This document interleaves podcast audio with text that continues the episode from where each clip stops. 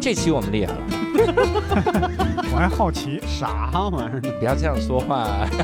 对不起，对不起，对不起，我的天哪！无聊斋赚钱了吗？Hello，各位听众，大家好，欢迎收听今天的无聊斋。哎，今天我要替教主说一句，今天我们厉害了。哦，为什么要替他说呢？对，因为他今天确实是不在啊啊，，那确实厉害了，终于真的厉害了一次，终于用用咱。们的嘴来说这么一句话了。对对对对，我还是得自我介绍一下，我叫刘寿，然后旁边的是，博博，哎，今天呢，我们的嘉宾也非常的厉害啊，这个我们嗯好像已经联系了很长时间了。没错，，对，我们先欢迎一下来自我们无聊斋九群的鳄梨君。哎，大家好，无聊斋的两位主播好，然后哎各位听众大家好，九群的朋友大家好，太全面了。感觉 要就是颁奖的这个典礼一样。大家好，我是鳄梨，啊、嗯然后鳄梨老师呢，就是其实这个稿子已经给我们投了很长的时间了，嗯但是一直就由于我们经费紧张来不及上海。对你这说的好像给稿费一样，报社这是，对，主要是我们出不起路费，嗯，我们来不了上海，我们只能蹭最近教主来上海开专场的时候，对，就是用他的票 cover 一下我们的路费，我们才对能对对对，一家几口给我们凑点盘缠，我们过来了。天哪，对，只能来这儿稍微凑一次面。对鳄梨君对，是鳄梨老师是这样的，鳄梨老师是一个非常厉害的滑板老师。哇，，对，就是这个事情，就说实话，嗯，别说教主了，就是我和伯伯这么精彩的人生是吧？嗯丰富的经历也没有 也没有涉猎到有关的 相关的这个这个经验什么之类的。我我玩过滑板，你玩过吗？对对对对对嗯。后来石老板就不让玩了嘛，因为老碰办公室那个桌子也不太好。啊啊啊！知道了。啊，我们办公室里边有一个滑板，对然后伯伯老师经常就在上面坐着，坐着我能滑好几米呢。啊。可以，对，那我们就首先得问一个俄林老师一个特别小白的问题，好的，就是你能滑几米？嗨，这是。呃，这个问题吧，哦。就是主要取决于我的腿，主要取决于你的腿。我的。腿。体力有多好。只要体啊力体力足够，随便绕上海市中心滑一圈都没有问题。没有问题，没有问题。对，嗯。那我就是刚才那是开玩笑啊，我们嗯。先、先问一个比较严肃的问题，鳄梨老师，你作为一个滑板老师，你教了多少学生了？啊、目前为止的话，我差不多从一五一六年开始做，就是业余的时间开始做教学，然后现在啊教了差不多一百多个学生吧。一百多个学生，然后你是你是一直是业余的时间教，是在什么机构里还是自己在教？呃，没有，其实没有什么机构，嗯这个说来也话长，但是我更多的其实是在自己的一些，我其实也自己做了一个公众号啊，什么嗯乱七八糟的，然后在嗯上面可能打一些广告，然后有兴趣的小伙伴呢，就可能会来找到我。明然后。平时更多的是在一些呃指定的这个广场呀，或者是一些、啊呃上海上海比较有名的滑板的一些地方，教大家玩这个滑板啊，上海这样的地方多吗？啊，其实还挺多的，因为、呃对于我们滑板来说的话，就是。更多的是，比如说，呃，需要地面比较平整呀，然后有一个比较空旷的空间。嗯那更多的情况呢是这两个条件能满足，但第三个条件就满满足不了，就是嗯保安不赶人。嗯，有很多我们觉得这是公共空间，但其实人是那个物业的呀，或者是哪个商场的，嗯所以你可能刚那儿板啪一放下来，然后保安就过来啊，不能滑，你就这儿走，啊所以这个一下就会筛掉很多地方。嗯，啊不不还有一个条件吗？你们这不是给那个广场舞大妈抢地盘吗？这个哎，呦，这个我跟你讲，可 可带劲儿了，的 的确的确，这两年。经常引发战争是吧？呃，对我自己也都碰上过好几次跟广场舞大妈抢抢地儿的这个经历，的确啊会有，但是我们也会尽量避免，因为广场舞大妈也就是比较固定的几个场所，嗯那我们目前选的几个教学的地方呢，可能更多的是会啊跟他们错开，或者嗯时间上呀或者是地理上错开，嗯，尽量还是不要跟老人老年人产生这个冲突但就是跟。广场舞大妈错开时间，这个有点难。对呀就他们从早上五六点钟就开始，就一波一波的，一直到晚上七八点都有人。是是，所以嗯还是可能更多的我们会选几个地方，呃，就几乎是没有广场舞大妈轮换着用，对对嗯，几乎是没有广场舞大妈，或者是说错开一些时间，因为很多我的学员是一些白领的年轻人，嗯那他们可能更多的是周末呀、白天或者是工作日的晚上会比较有空。那那个时间段，基本上广场舞大妈就回去睡觉了。对对，原来那个什么，在望京 SOHO 啊那个楼底下不是还空地还挺大的吗？啊都是我下班都有晚上都有将近十点了，有时候甚至更晚十一二点。看到有滑板，对，有几个年年轻人对年轻人在那儿玩滑板嗯。啊，还挺多的。只能把那个时间让出来，对，还挺瘆人的。就你走着路走着路，听着哒哒哒哒哒哒，那个那个对对滑板对对对，那个那个那个哒哒哒声音，就是我我觉得是就是几乎给所有的滑板人留下了一个我不能称为 PTSD 吧，但是有点像，嗯。就是听到那个声音会有条件反射，嗯。就是有一个声音跟咱们这个滑板在路上滑的那个声音特别像，嗯。就是行李箱在路上拖的那啊，个声音，几乎是一样的。嗯。所以每次看到听到那个声儿，我们就会哎看一眼，然后发现是滑 那个行李箱，哎，就是特别失望，每次都是这样。有时候听着哒哒哒哒哒，突然停了，一看，我靠，打幺二零。对，也也可能是，可对能，是。那说到这儿，有一个就是我们的惯常问题啊，就是习惯性的问题，嗯学这个贵吗？啊、其实吧，在我的教育理念里边，哦其实它不会有特别贵，不嗯会特别贵。除了呃学费之外，因为其实还是很多年轻人呃会想说自己去摸索呀，或者嗯说、呃就瞎玩嘛。那更多的是一些可能姑娘呀，或者是一些小朋友，嗯他们觉得呃一方面考虑安全，另外一方面考考虑可能自己的时间成本，嗯啊、所以可能会选择说找一个比较靠谱的教练来教系统的教这个滑板儿这个运动。嗯呃，那如果除开这个教学的费用之外，嗯呃，先说咱们说单说这个滑板的费用，其实正常来说的话，大部分情况，我觉得四五百到六七百，嗯，就是购买一块滑板，加上一些，如果你需要的话，可能配上一些基础的这个护具，基本嗯就可以了，而且可以使用很长一段时间啊。嗯，哎，我我我其实是这样，我家里边有一块板儿，其实，啊，真的吗？但是那块板儿特别大，我不知道嗯为什么。其实可能是是我媳妇儿之前想学，但是你其实你是拿错了冲浪板吗？那个没有没有没有那么大，就大概有我我估计有一米一一米一米二啊。哎，别说，不过不过嗯这个说到特别特别到点，就是嗯滑板其实它呃大家都知道源自美国嘛，嗯那它其实最早就是从冲浪这项运动就是嗯呃慢慢慢慢演化过来的，嗯所以最早期的一些就是最早我们能史就是那个《史记 》或者说那个历史文献上能够找得到的一些就司马迁写的，它应该源于中国呀。这个司马迁把把那个摔折了。还不信任办个护照出个国是吗？就是 呃，最早的它其实我们的呃，就是叫咕噜怎么说？就是最早的这些起源的呃，最早玩滑板这批嗯。先生们，他嗯，先生。还是中国，就他们真的就是在那个冲浪板的底下装两对支架、四个轮儿，然后就开始滑了。然后慢慢慢慢演变到我们今天的所谓的滑板这个哦运动，对。但是嗯，您说。我，我其实就想问，就是那个一米多的那种板子，其实嗯。我在电视上几乎没见过，那和普通的滑板有什么区别吗？哎，这个问的特别好。其实哦我上来就想聊这个，因为哦滑板一般我教学的时候，呃，刚刚六叔老师有问到说怎么选择滑板呀，怎么入门啊什么的。嗯其实我对大部分的学员一上来，我其实是不太推荐他们说啊，你上来就很冲动的去买一块板然后过来什么的，嗯因为我自己基本上每种板都有，嗯家里面差不多组装起来的可能有十块板，嗯没组装没组装起来的可能配件就多了去了。啊，所以我会建议说，我可以辛苦点儿，我带多多带两块板儿，嗯你是个第一节课会站上去会滑了之后，你都来感受一下感受一下，然后嗯我也会给你介绍、嗯呃它的特点特性，然后你自己回去想好一个说你真的觉得这个运动你自己适合也喜欢。嗯然后，并且通过第一节课的这个尝试之后，你大概知道自己喜欢哪种类型，然后再去选择要不要买一块板。啊对，所以陆师老师其实刚提到的这个长的这个一米多的板，我们嗯一般在呃简单的画风里边儿会把它叫做长板。嗯，长板的话呢，它其实也太简单了，这个。这我以有什么旗舰什么之类的，就这种特别高端的名词。这，就是长，这是四格就是漫画。长。对，一般长板我们呃普遍的这个定义是说，差不多一米到可能最长有一米四的这个板嗯。都叫长板，回归为哦。长板。啊那长板其实从我们我们叫核心滑板圈儿，就是嗯。我们、就是业内人士特别用爱用的这个词儿啊。啊业我们的核心滑板圈的人呢，会觉得滑长板跟滑板其实不是一个事儿，啊是分开的有鄙视链儿是吗？是有点儿这个意思，对，哦所以说我们呃，其实更多的呢是为了方便大部分普通人对这个滑板这项运动整体的这个理解，我们呃其实是我自己或者说大部分的普通人会把它分成三三种滑板的类型。嗯，一种呢，就是我像我今天带的类似的，就是就我们叫街式滑板，嗯，然后它呢这个，为什么不叫短板？哎，这个面试的时候，你觉得你的职业短板是什么？哎，歘拿出来了，我能啥短我短板我能滑好几好几十公里。对，你们心机也太深了，这必须。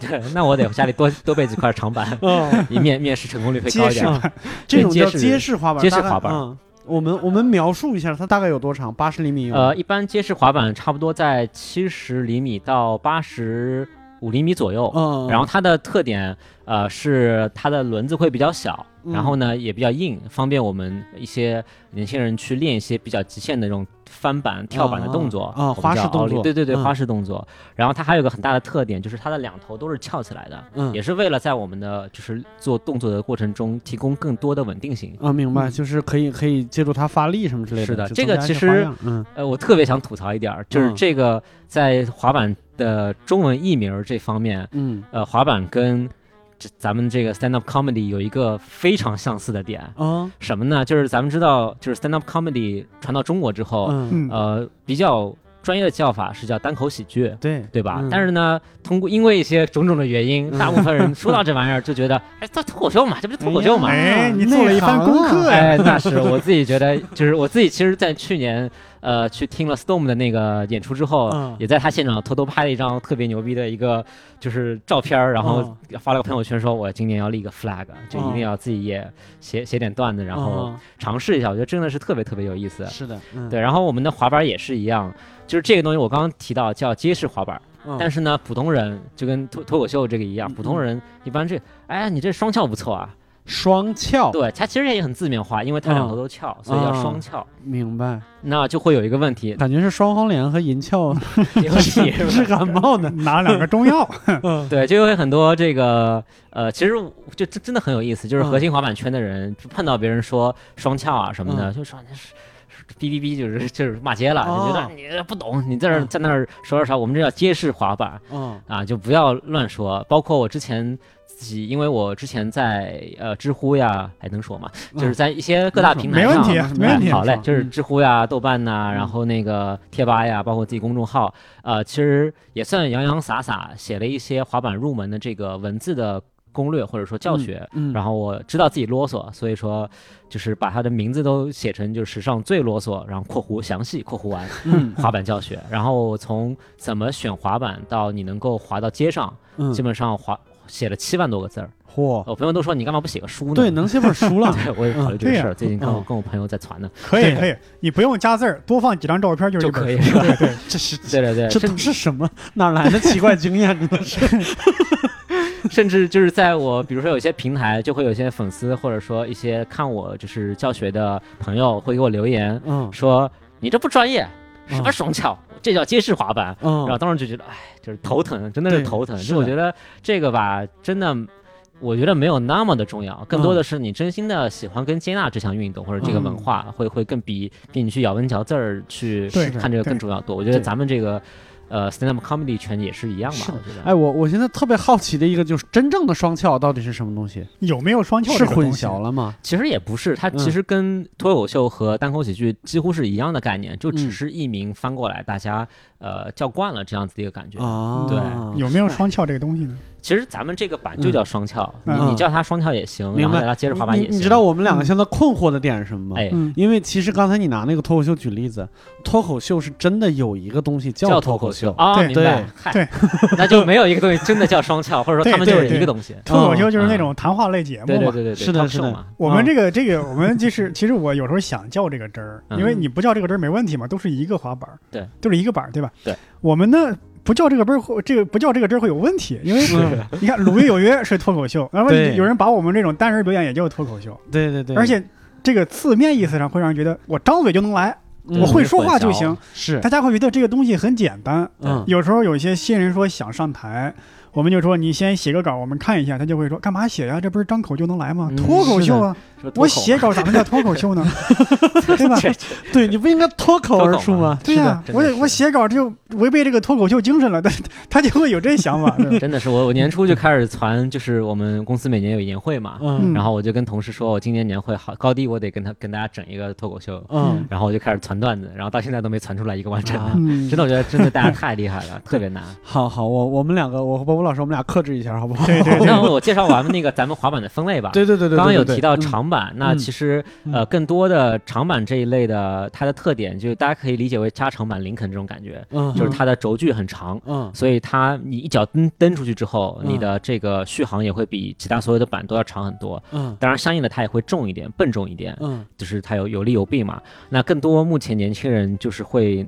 女生比较多，嗯会我们叫呃舞板跳舞板，嗯，就是会在上边翩翩起舞啊。好多抖音哦上大家看到更多的就是这种长板，会特别多。那它会安全性更高吗？哎，其实不会，抖音上我记得很有前前段时间吧，可能去年嗯很有名的一个、一个一个一个小短视频，就是一个嗯女生在那儿 dancing，我们叫 dancing，就是跳舞的一些动、花式嗯动作，然后跳着跳着，其实前前面百分之九十九都特别完美，嗯，就最后他是我我因为我教的多嘛，所以我嗯知道他是重心踩的靠前了，就那么一点点。嗯她就往前摔下去了，哦摔了个狗吃屎，特别惨，然后就这视频特别火。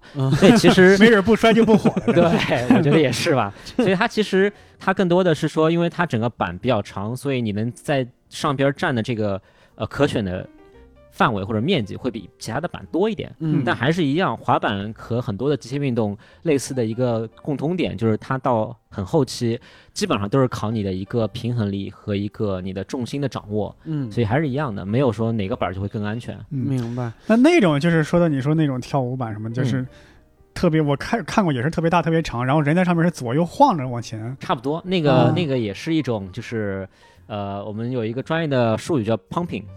它其实或者叫 carving，就是两、两个就一个大一个小一点，它嗯。其实是一种转弯的演变，就是嗯。它甚至国外比较流行一种专专业的比赛，就是 pumping，、嗯。就是有点像咱们单排轮的那个绕桩，嗯。就 S 型绕桩，嗯，它就会就是特别鬼，唰唰唰唰唰唰就这过去了。嗯对，然后我我我我今儿刚在听咱们有一期聊那个印，之前聊印尼那个，嗯，然后说在那个就是。呃，就那叫什么市区的那个两个交界线反复横跳，然后一边是昨天是今天，右边是明天，是是是。然后我当时就就想，你给我你给我弄一条道，我给你一分 一分钟里边，就他那个时区都到今天之前那一个小时里面，我可以给你反复跟他一千多次。三秒之内给你过一个月。对，真的是，嗯对这个甚至是会，包括现在很多年轻人会流行一种，呃，也算是长满的演变体，叫冲浪板，也是滑板的一种。它其嗯实就是在呃支架上做一些调整，让你更容易去做这个 pumping 的动作。嗯但看着我是觉得特别鬼畜，它就是你跟冲浪一样，一直要扭，嗯叫扭做这个 carving 的，我们叫切浪，就是 也是从那个术语里边演变过来的，就是其实就是转弯，左转右转，左转右转，然后它在这个过程中它会产生一种扭力，然后让你不断的就是往前走。嗯啊然后下来之后脑震荡了，真 会，我觉得晃。晃到后面就是腰腰就是看看腰力了，就是嗯就是你你腰好就能走特别远。嗯对，哎，那个你现在对你来说，滑板这个东西是你觉得就是拿它当成锻炼比较多，还是代步比较多？就是除了你教学的那一嗯方面以外，明白嗯，我其实觉得都是吧，首先都是吗？嗯，对，首先我我觉得这段是不是可以开始聊一下，就是我怎么接触滑板，因为跟您这个问题还挺有联系的。没问题啊，啊，因为我当时其实呃最早我在北京也待了好多年，嗯，然后那时候也不知道怎么想，那个时候其实环境啊各方面都特别适合玩滑板，嗯。但是完完全没有这个概念。嗯，没那个对，想法，那个时候嗯。对没那个想法，但是我的确当时有代步的需求，然后我那个时候很早，一二一三年吧，我就嗯。选了那个电动的滑板车，就是现在咱们那个代驾师傅开那个玩意儿。嗯啊对，嗯。当然我跟你们说，真的不夸张，我们嗯。我我当时在北京东南五环那个窦各庄那个那个地儿，嗯。那地儿吧，就是我每天滑这个东西，回头率百分之三百不是不能说两百肯定是有的，就哦一滑出去要回两次头是吗？哎。对对哎回两次头，真的 所有人都在看我，我当时觉得倍儿牛逼，嗯，然后觉得哎呀这个回头率太高了，然后我就觉得挺好的。嗯然后后来回了上海之后，因为工作的关系回到上海之后，我突然意识到。就是满大街都是这个玩意儿，啊甚至有一次我去朋友家，然后滑的那个电动滑板没电了，嗯然后我就想说，那我打个车回去吧。嗯，然后师傅来了，后备箱一开，我我放进去，然后我坐坐进去，第一句话说，师傅就跟问我说，怎么了？累了？今儿不做了？就 我就我当时就想把那扔了，你知道吧？对，然后呢，呃，其实选择滑板的很大个原因是因为我现在公司的这个位置，嗯呃，它的交通不是那么的便利，它距嗯距离不是特别远，但是它坐地铁也好，坐公交也好，嗯前后都会有一个咱们叫一公里难的这个问题。嗯嗯，然后我当时想说，要怎么把这个问题能够解决，每天节省点时间，啊、那就开始研究了，就开始琢磨。然后后来琢磨琢磨琢磨，我们正好有一朋友，呃，也是同事，他之前也玩过滑板，然后我说，嗯哎，这不错，这能代步吗？他说可以，你试试看。我就试摔了，然后，对，这真的是摔了，的确是摔了。然后，但是我觉得这玩意儿还不错，嗯然后就自己开始研究，后来发现的确是可以，就在呃找找地儿买了一个滑板，然后自己开始练啊研究啊，然后现在几乎我今儿其实你们也看到，就是滑着板来的嘛，因为今多天远多远？我我下班到地铁站可能走路五分钟，然后我嗯看了一下地图上显示，我从地铁站到咱们这儿可能十多分钟，嗯。嗯但其实我两头呃加上地铁。可能呃就排开地铁走路的那十五分钟的那个步行，预估的步行时间，我只花了大概六分钟，五六分钟嘛，嗯。就直接就飞过来了。嗯。对，所以有一个特别夸张的一个，我自己做了一个数据统计，嗯。数据统计就是我每天上下班，呃，就是从家到地铁站，然后从地铁站再到公司，然后呃下班往返嘛，就这嗯四段滑板的路，相比我一样的这个路线，但是走路，每天加起来能节省半个小时时间。嗯天哪，你想想，时间就是金钱啊！是对我都每天不知道赚多少钱了，这个 太开心了，真的是赚着了吗？赚到了，但 的确是省下来这些时间了，而且但我平时我很少见有在马路上用滑板的。呃我也是。代。步 我也是，因为我们其实公司附近也算是市中心的地儿，嗯。在淮海路，所以就是附近有两个上海最有名的滑板店之一吧，所以我我平时还是比较能比较多会碰到一些滑板的人，就是嗯。主要是去那两家店的，但是真的日常按比例来说的话还是很少，还还是是比较少，对对嗯。对，所以我目前回头率可能比以前百分之两百也只只高不低吧，明白。哎，那我那我其实想问一个问题，就是就是比如说在上海用滑板代步，这个城市给你提供的门槛高吗？就是它它有不方便的地方吗？嗯啊、有一说一，我觉得这得这得比，嗯，就比如重庆这样的城市，对我其实想跟北京比的，但是我想起来你在北京好像也没滑没。滑，但是我其实呃，自从滑了滑板之后，几乎出差，几乎所有的旅行都会带上滑板，所以哦我我的滑板也跟着我去了全世界各个地方。嗯其实这个还挺能聊，就，是那你跟重庆对比一下，哎，重庆我还真没敢带去，重庆怎么带？重庆怎么带？这真的是对重庆下坡很方便啊。重庆那你上坡呢？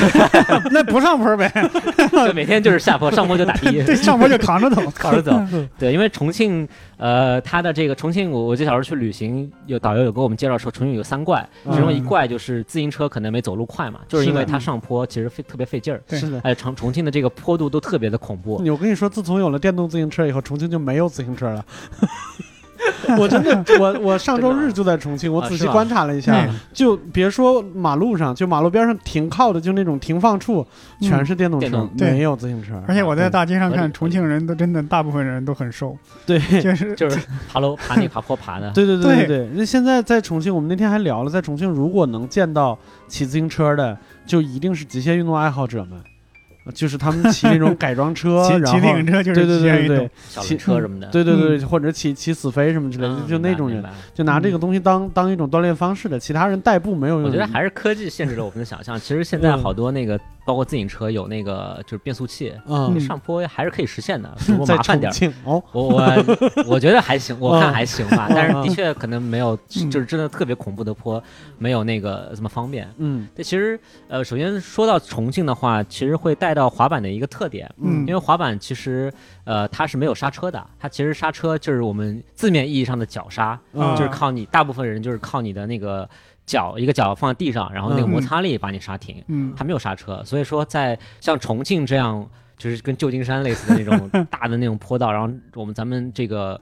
车流量又比较大，人流量也比较大的这个地方，它是很危险的，是你是很难去控制住你的这个，呃，就是通勤的这个路线。嗯。所以的确，像重庆这样的城市，它可能相比上海来说门槛会高很多。嗯，但是其他的，我觉得，呃，大部分的国内的城市，呃，平地的一些城市为主吧，嗯。其实门槛都很低。门槛都很啊、低而且呃，因为滑板还有一个比较有趣的特点，因为它相比呃自行车呀什么的来说的话，它的轮子会特别小嗯。啊，会导致它有个特点就是它特别挑路，嗯，特别，挑路。我们嗯我们专业的叫叫通过率，嗯就是它对路特别的挑，就嗯必须是要最好的情况对对对，是嗯。是要，比如大理石可能太滑了，嗯。但是大部分就 是像大理石这样比较光滑的呃路面，包括嗯就是包括沥青的这个柏油路啊什么的，平整的也要比较嗯平整。如果有一些嗯比较糙的路，可能就会特别颠。然后呃，刚刚提到双翘，它的轮子比较小，比较硬，那嗯它相对来说就是它的这个通过率。在一些比较糙的路面上滑的时候，它都会特别震，嗯甚至就是我我戴眼镜嘛，所以说会有个情况就是眼镜就在啊反复很反复竖跳，啊，对，然后你根本看不清路。嗯然后我以前经常跟我朋友有一个笑话，说说你有前列腺结石这种病怎么办？没关系，你带着双翘，带着这个结实滑板，你去这个最糙的路你就滑一段，嗯别说别说别说什么你的眼镜什么的，直接前列腺结石给你震碎了，真的是特别震，完全不能滑。我碰到那种路，如果带的是结实滑板，我可能就拿着走了。对，嗯就你我也这么这么说，选择滑板医院应该开一个滑板科，滑板嗯科真的是应该，嗯，一旦专门治疗结。石。哎嗯，那你是怎么从从从一个就比如说滑板爱好者，就转到要去教学了呢？你是当嗯时是怎么想的？其实更多的是怎么说，就就那个郭老师的那个话，就同行衬托，也不是啦，哎，就是 哎，没有没有，其实就是更多是朋友一块儿，一开始在学习的过程中会嗯会找一些兴趣小组啊，会嗯加一些什么群啊，大家一块儿出来玩儿、出来练，然后来来这个探讨入门的这些难点嗯什么什么的。然后呢，我呢这人有个坏毛病，就是喜欢研究，又喜欢有点儿为人师表，就喜欢教大家。啊，明白因。为自己也，我其实比较笨，而且就是学东西会希望自己比较系统的去学这个玩意儿，嗯所以也研究了很多，自己也花了也摔了很多次，然后学会了之后，我就呃来的新的朋友会很愿意跟他们分享我的一些经经验和知识，然后久而久之，呃，是我的一个朋友，他之前就说，哎，你既然就是反反复复在群里边儿，在面对面的情况下说那么多遍你还不如找一个平台，公共平台，能够把你的一些知识放上去。甚至我们那时候群里面，我不是群主啊，嗯，但是群里边有我的课代表，嗯把我在群里面说的话，就是 总结到一个 Word 文档里边儿，然哦后就是就是有人问就会发这个鳄梨老师的 这个回答什么的，嗯。对对对。然后后来我就想到说，正好我我们有个朋友他自己也做公众号，嗯。然后当时知道了说啊有这样一个渠道，嗯。那我就阴差一开始真的是阴差阳错，说嗯。那我自己做一个号，然后把我的一些知识嗯写下来。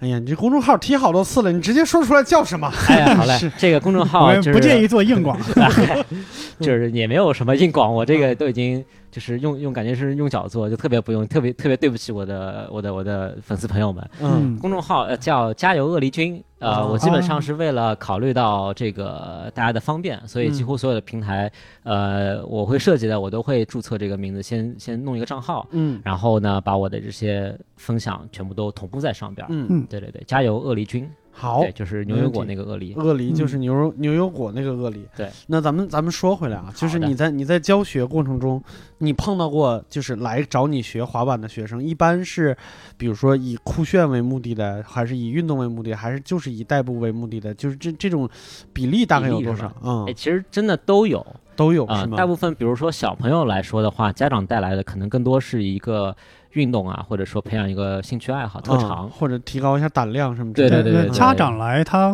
会，因为这个还是对小孩来说还是有一定风险，家长会嗯放心吗？这个嗯，基本上我觉得愿意让孩子尝试滑板这样的运动，还是嗯。家长心是比较宽的，不是？家长还是比较包容，比较包容，较比较包容还就是开放 in- international 嘛，啊啊对，比较啊 international，是也不能这么说，这样嗯。这样不太正确。对对对，主要还是就是小朋友方面的话，更多的是培养一个兴趣特长。嗯。那成年人，特别是年轻人方面，可能就像呃六叔老师刚刚说到的，嗯。一方有一些是为了酷炫，有一、嗯。有一些呢比较多的就是说想要代步啊啊、有这个需求，所以嗯。我的课程其实也会根据他们的不一样的目的，在可能后几节课会有些不一样的针对性。明白。嗯。啊、那那这样的话，就是比如说我是一个，就是我是寻求代步来的，嗯。你会就是详细的问，比如说你你你你经常在哪一段出没，然后你会推荐他就这一段究竟适不适合滑板，还是你就是骑个共享单车就算了？哎呦，这个哎，你别说说到共享单车，我嗯。我要是回北京呃回上海再晚个可能一年半两年，嗯，可能我跟滑板就没有就就可能就没法结缘了，因为那嗯。个时候还没有共享单车，嗯。所以我真的是得要很迫切的寻找一个适合自己的代步工具啊。但后来我看到共享单车之后，我觉得这玩意儿挺方便的呀，就一定一定程度上真的是挺方便的，但但是还是有局限性，但是其实共享单车在上海不如北京方便，是吗？因为上海很多路段不让自行车骑啊，这倒是，对是，北京基本上我在长安街上骑自行车都没问题，对吧？是的，是的，是的嗯。你会你会劝退学生吗？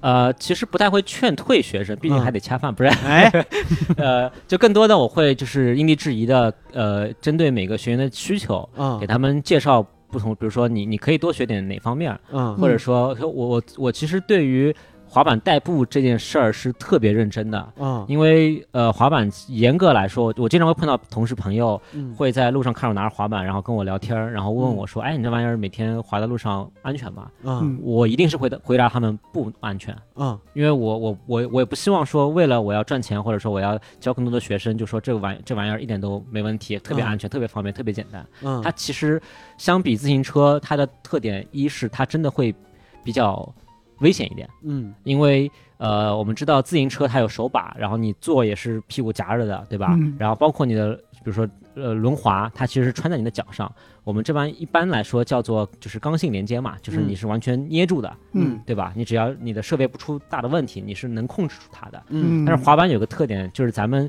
是踩在滑板上的，唯一跟滑板的连接就是它表面有一层砂纸，嗯。那层砂纸的摩擦力是我们跟滑板之间唯一的这个间接的这个连接，嗯。所以这个也导致说滑板我们对滑板的控制的能力一定是弱于其他的一些像自行车、轮滑这样的运动。嗯。那更别说你在路上会碰到各种各样的就是特殊的情况。嗯。那你要去做一些应急的处理啊，刹车呀，或者嗯。避让一些行人啊，闯红灯、闯红灯的老老爷爷老奶奶什么的、嗯。啊，这当然这里没有特指啊，就是 呃挺多的嗯啊，而且还有一个特点就是说，呃，滑板也前面提到轮子比较小，嗯所以它在路上不仅挑路，还得要就是看，特别要注意，就是呃路上有没有小石子呀、嗯。小的这个树枝啊、一些垃圾啊，就是会把你的轮子会卡住。嗯。这个也是自行车不太会碰到的问题。我之前就遇到过，就是刚刚滑板的时候，呃，有一天我上班，然后嗯背特成一包，然后那双肩包，然后背着电脑啊、什么资料什么的，然后滑滑过去，然后看到一个就是呃师傅在那儿浇水，然后有一根差不多直径两厘米左右的水管在地上哦横着在我面前，嗯。我当时的那个真的，我当时的带入的那感觉就是自行车这玩意儿就过去了。对这一换对对所以我就猛的一加速就往那儿冲了，嗯结果直接把我的滑板停那儿了。但是因为加速度嘛，我整个人差点就往前冲了 二十多米，没没二十多米二十多米哇！因为那个书包一下子卡进之后，它会往我的这个背后从从背后到头顶就往前冲嘛，嗯所以就那个惯性带着我就一路往前跑，差点没给我摔了。当时差真的吓死点前列腺了，刹车。真的是真的是一点都不夸张。对，所以我后来就。呃，意识到说，这滑板在这个路面上的要注意的这个情况其实特别多的，嗯，所以它一定不是那么的，呃，或者说我们咱们简单点说，它的就是你代步学习的成本一定是比呃别的一些代步工具要高的，但它有它的特点，因为它方便。因为自行车你共享单车的话，你可能会考虑说，哎，我能不能随时找得到？我要上班，我要十分钟，我要二十分钟，我要我要到公司，结果找不到。嗯滑板你就随滑就随走了。明白。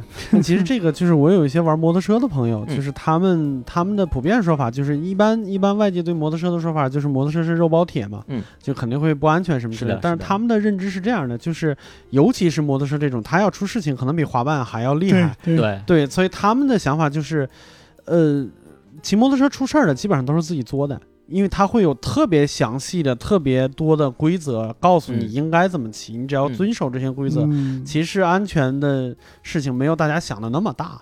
嗯对我觉得滑板是不是应该也会有这些？就是比如说你刚才说那种，就是你眼看着前面有东西，你应该 下来减速走啊下过去。来干嘛呢？对对对对。对对对。这个就是我前刚我刚刚提，就是我我在就是如果我的学员他的需求是以上街代步这个目的出发的话，嗯，我这儿可能真的跟考驾照差不多，就科目一、科目二特别严格，特别因为我我特别重视说大家的这个安全，嗯。你可以是兴趣我玩玩无所谓，但如果你真的有这个需求，我自己的经历会告诉我说一定要对大家负责，嗯。所以会非常严格的告诉大家，呃，至少你要上路前你要能通过我这一关，嗯。对吧？然后能够保证说，就是说的比较通俗一点，就是你要能做到最基础的人板合一，嗯就是你随停，想停就停，嗯然后你想转转转就转，然后嗯我随便怎么来突然吓你一下，或者嗯说来来有一个人突然冲出来，嗯你要是能你是要能够就是保证说我和你还有滑板尽量都不要受受到伤害的。嗯明白啊。那你见过那种完全不适合玩滑板的人吗？其实严格意义上说是有，但我没有怎么见过。嗯因为嗯大部分找我的还是比较就对自己的这个情况也比较了解，然后呢，呃，年轻人为主。但是嗯我自己分析过，也也问过一些学医的朋友，嗯，就是哪些人可能真的不那么适合从事这样的运动啊，或者说代步的这个方式。那可能更多的一个是，就胆子真的特别特别小，嗯啊，特别特别小，可能骑车都不敢。嗯，就是这样的人，的确可能会对于他的学习会门槛会更高。嗯。第二个就是可能有一些这个身上的就是疾病的限制，比如嗯。说有严重的这个心脏病啊，或者有一些这样的嗯。疾病的隐患，也嗯。也其实是不太建议说去去玩这个运动，的确嗯。对身体自身的生命安全会有一些影响。嗯。还有一种就是女生，嗯。我有碰到过，呃呃，六叔老师刚刚有提到有没有劝退的，我我嗯真的有劝退过，嗯嗯。就是什么呢？就是有些女生她想学，嗯。但她完全不能接受自己摔跤这件事儿，啊，就是她可能就是你这长挺漂亮，白白是胜负嫩嫩的，心强还是 没有没有，就是就是白白这嫩 嫩的，我就没就看过，可以可以理解，你摔伤可能会留疤呀，啊或者是对有留疤什么的因为有些不好看膝盖还会被别人说什么之类的，哎，这这怎么就突工然就伤是吗？这还工伤，这啥工作？就是这个会有这样的情况，那我哦其实是会建议说，你可以在我这儿学，因为我基本上在我课上课的过程中也有摔的，但几乎是非常非常少的比例。嗯嗯啊、但是我说你你要相信我的话，我可以给你带好护具，咱们先试一节课，你嗯回去之后仔细想一想，考虑一下要不要学。但是我可以跟你说，就是你在我这儿学也好，或者自己以后玩儿也好，嗯或多或少肯定是会有这样的情况发生的。嗯你如果真的不能接受，那我觉得可能就不是那么适合你，会有会有这样的情况。是的，哎，其实我我我突然想想到一个事情，就是以前听那种武侠小说什么之类的，就是那种呃评书里边，就他那些比如说高明的师傅带徒弟，其实还有一个考量，就是看你的性格。其实我觉得滑板这种这种运动，其实也是有的人他真的就是性子急，或者是爱表现 show off 这种，很有可能就他如果是过分的话，很有可能就不太适合做这个，呃，做做这个运动，因为他比如说我争强好胜，就我们开车的时候也是说，你在马路上如果容易生气的话？对对对对对，你你我的特别的希望，我就看不得别人超我车，就这种 这种人我是见过的，你知道吗？我是真心觉得，就是在驾在驾校里边，这些人应该先给他咔掉，就这些人的脾气实在是不适合开车，对你不但见过，还撞见过，撞见过，不但见过还撞过物理，撞见过。呃，就我我碰到的学员相对比较少吧，嗯但的确会有一些年轻人，呃，可能男生稍微多一点，就是对他对会，呃，他就觉得这玩意儿帅，嗯。然后他也可能没有那么强的代步的这个需求，需求，嗯。他就是稍微学一点儿，然后就说，哎，老师，你教我个贼拉酷的那个动作，嗯。刚那收板儿 就我我们会有个动作，就是踩一下，然后那个滑板会腾空自己啊飞到你的手上，就特别帅，特别帅。然后他说，你就教教我那个，就先说先学收势，对，先学收式，然后就就就啥都不学，基本功也不练好，然后啊滑行就是滑的特别差，但是他就想学那些酷的动作。嗯。当然碰到这样的人也是比较少，我会我会教他，但是我还是会比较语重心长的跟他们去解释说，语重心长，呃 对，因为的确还是那个点嘛，就是不管嗯你是代步还是只是在广场上滑，你一定是要对别人，首先是对别人，然后是对嗯自己，最后是对滑板，嗯，呃，都会要有一些这个就是责任心，对对对，责任心一定是要有的。如果只是为了那种就是酷炫啊，因为嗯。很多的呃比较厉害的滑板人，他们经常会我们叫呲道具，就是会嗯拿滑板的各个部位去，嗯比如说呃就呲在这个就是呃。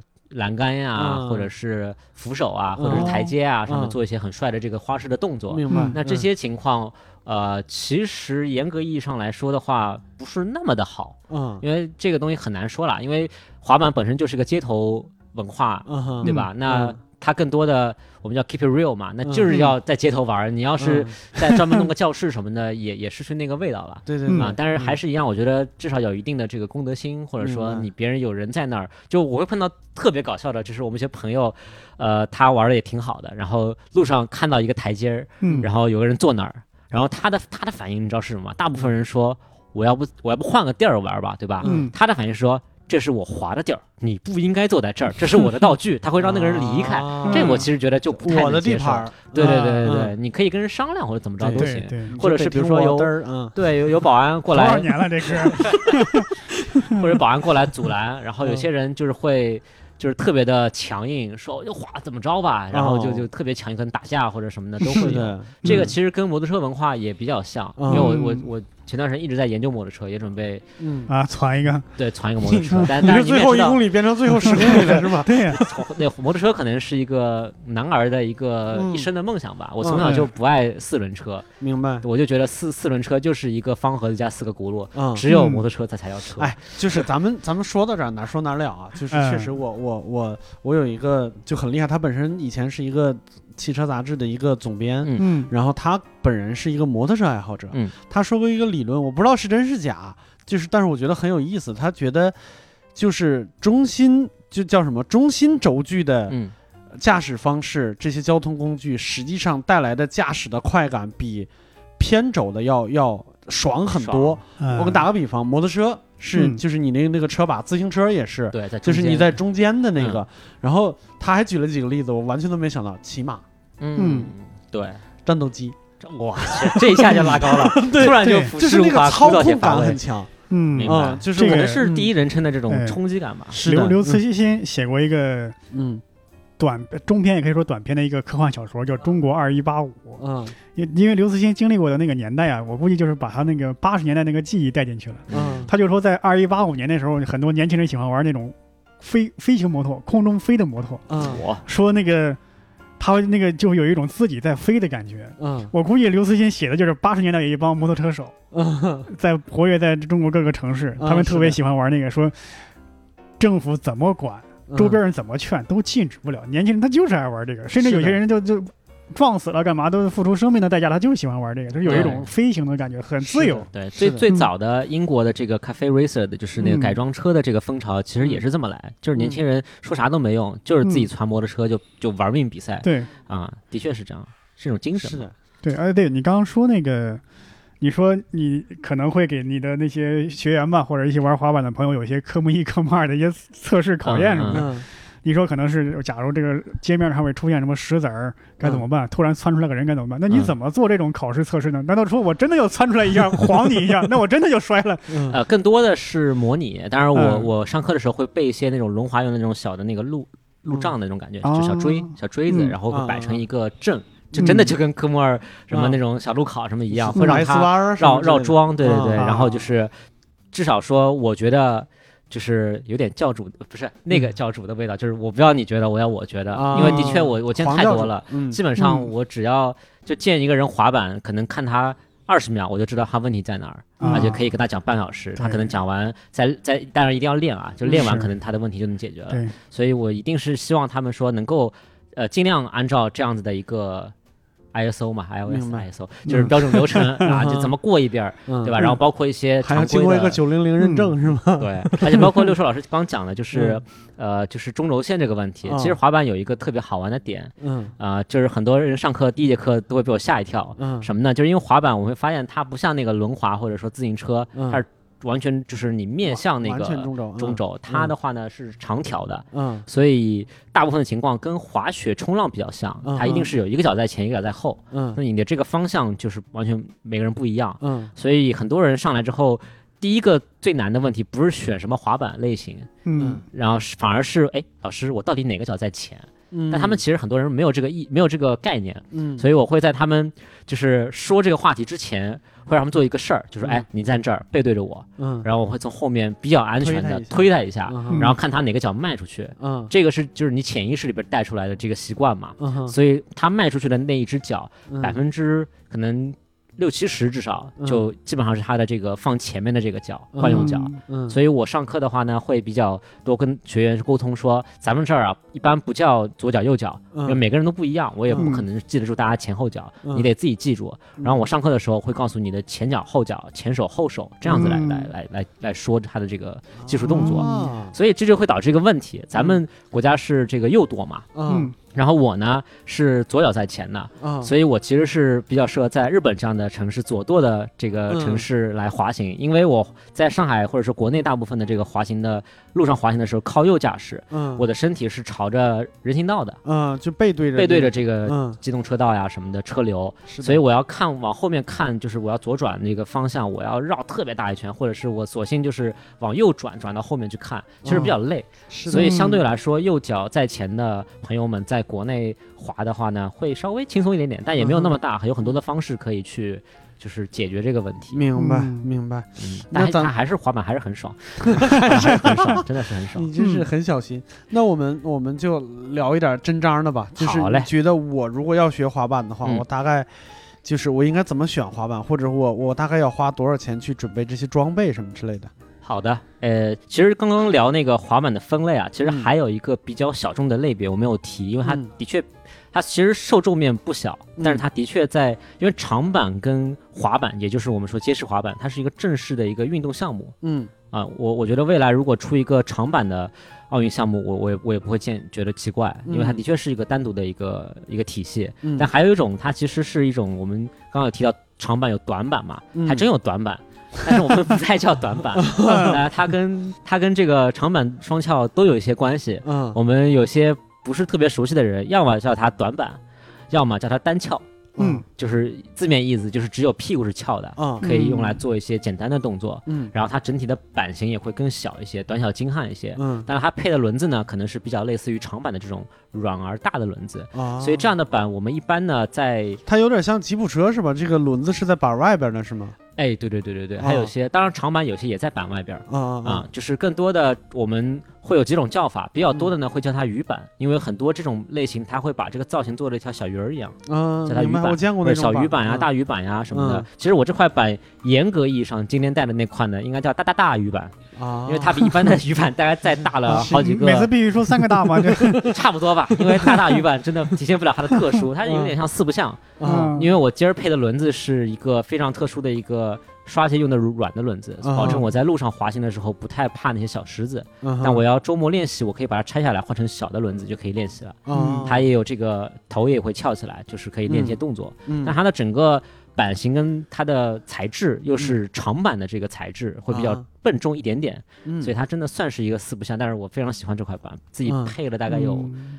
啊，这个给大家介绍一下，就是滑板有点像改装摩托车，嗯。就你也可以买，就是我们叫整板，就是这个这个品牌货现，对现成的一套的。嗯，但是更多的，我们玩了一段接触一段时间之后，都会选择自己去配不同的品牌的一些部件。嗯呃，滑板的部件其实也比较简单，就中间这块木头叫板面，嗯上面嗯刚提到的就有一个砂纸来提供你跟滑板的这个摩擦力，嗯然后下边呢有一个连接四个轮子的东西叫支架，有一组支架，嗯然后还有轮子，轮子中间呢还有一个一套轴承，嗯就这几个部件儿。然后呢，我们国内外很多的这个滑板品牌，每一家呢都有自己特别擅长的做的这个配件儿，嗯。所以到后面大家都有一个兴趣爱好，就是各种试，嗯，然后各种尝试，然后各种换，自己就他们就不能再努力一点，就是我就都擅长不好吗？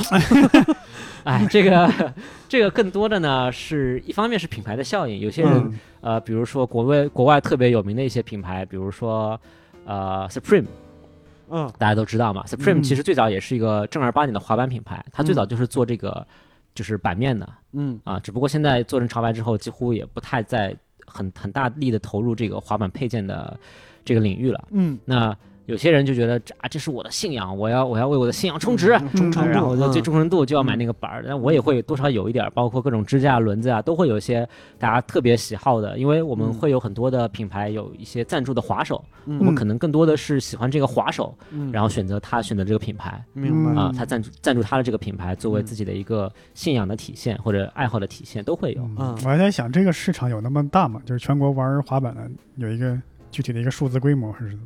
其实讲真的话，滑板整体的体量是比较小的，它还是一个我们叫、我们其实圈子里边不太喜欢把它叫做一种运动，会喜欢嗯。把它叫做叫叫成一种文一种文化或者这种嗯。亚文化。嗯。呃，它其实还是比较小众的，而且我们在一定程度上是希望保持它的这个，当然我可能这么说有点妄自菲薄，就是嗯。我我也不能代表大家，但是以我的知识面跟跟大很多的大佬接触聊天下来，嗯。我我自认为大部分的我们滑板人还是希望它在一定程度上能够保持它的一个亚文化的属性，嗯，不要太大众。如果真的是像呃嗯轮滑一样，你嗯经常会看到那种商商场门口那个广场，然后有小朋友嗯。一个老师带着十 多个小朋友在那儿玩滑板，你也不会觉得这玩意儿特别酷。嗯。啊，他还是带着一些自己的这种叛逆啊、自我个性的这种属性在里边儿。是嗯啊，确实。但是你嗯还记得我刚才问的是什么吗？哎，我觉得咱们花多少这钱？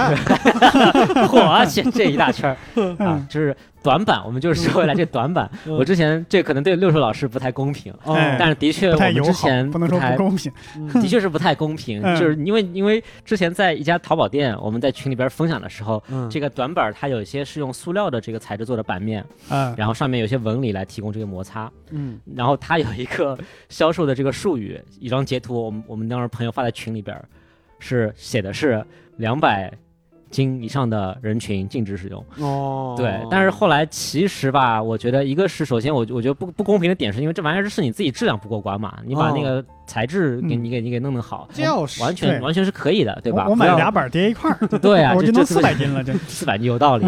对，第二个是我自己也有这个小鱼板儿，嗯，然后那块板儿也断了，啊但不是被我划断的，是我一次拍摄的时候不小心给它就是敲断了吧，算是也也用了很久，嗯。那块板也陪我走了好多国外的地儿，所以我嗯。觉得，呃，这个方面可能更多的是因为就所谓的这个短板，我们叫小鱼板，或者更呃相对来说比较专业的，可以叫它巡航板，嗯它是一个分类嗯啊。巡航板这个小型巡航板的这个分类里边呢，会有一个问题，就是脚码大的人呐，嗯他可能没地儿，脚没地儿放嗯啊，你两个脚放上去没地儿了，嗯，一个脚露在外边，这就很危险是的。啊，这个会比较危险或者比较难以操控 你脚得多大？小鱼板变成滑板，变成轮滑鞋了。哎，还真有，我之前，之前买过一个国内一个品牌，有一个小小小鱼板，对，就是它就叫迷你鱼板。然后它那个我脚其实很小，我脚是三十九码，嗯然后男生里面算小的了。那个对那个那个板儿啊，在我脚下边儿，嗯我踩完嗯前脚后脚没地儿放，啊，就我甚至觉得你你给我俩绳，我给它绑上去就是轮滑鞋，你知道吗？真的是那种轮滑鞋的感觉。嗯所以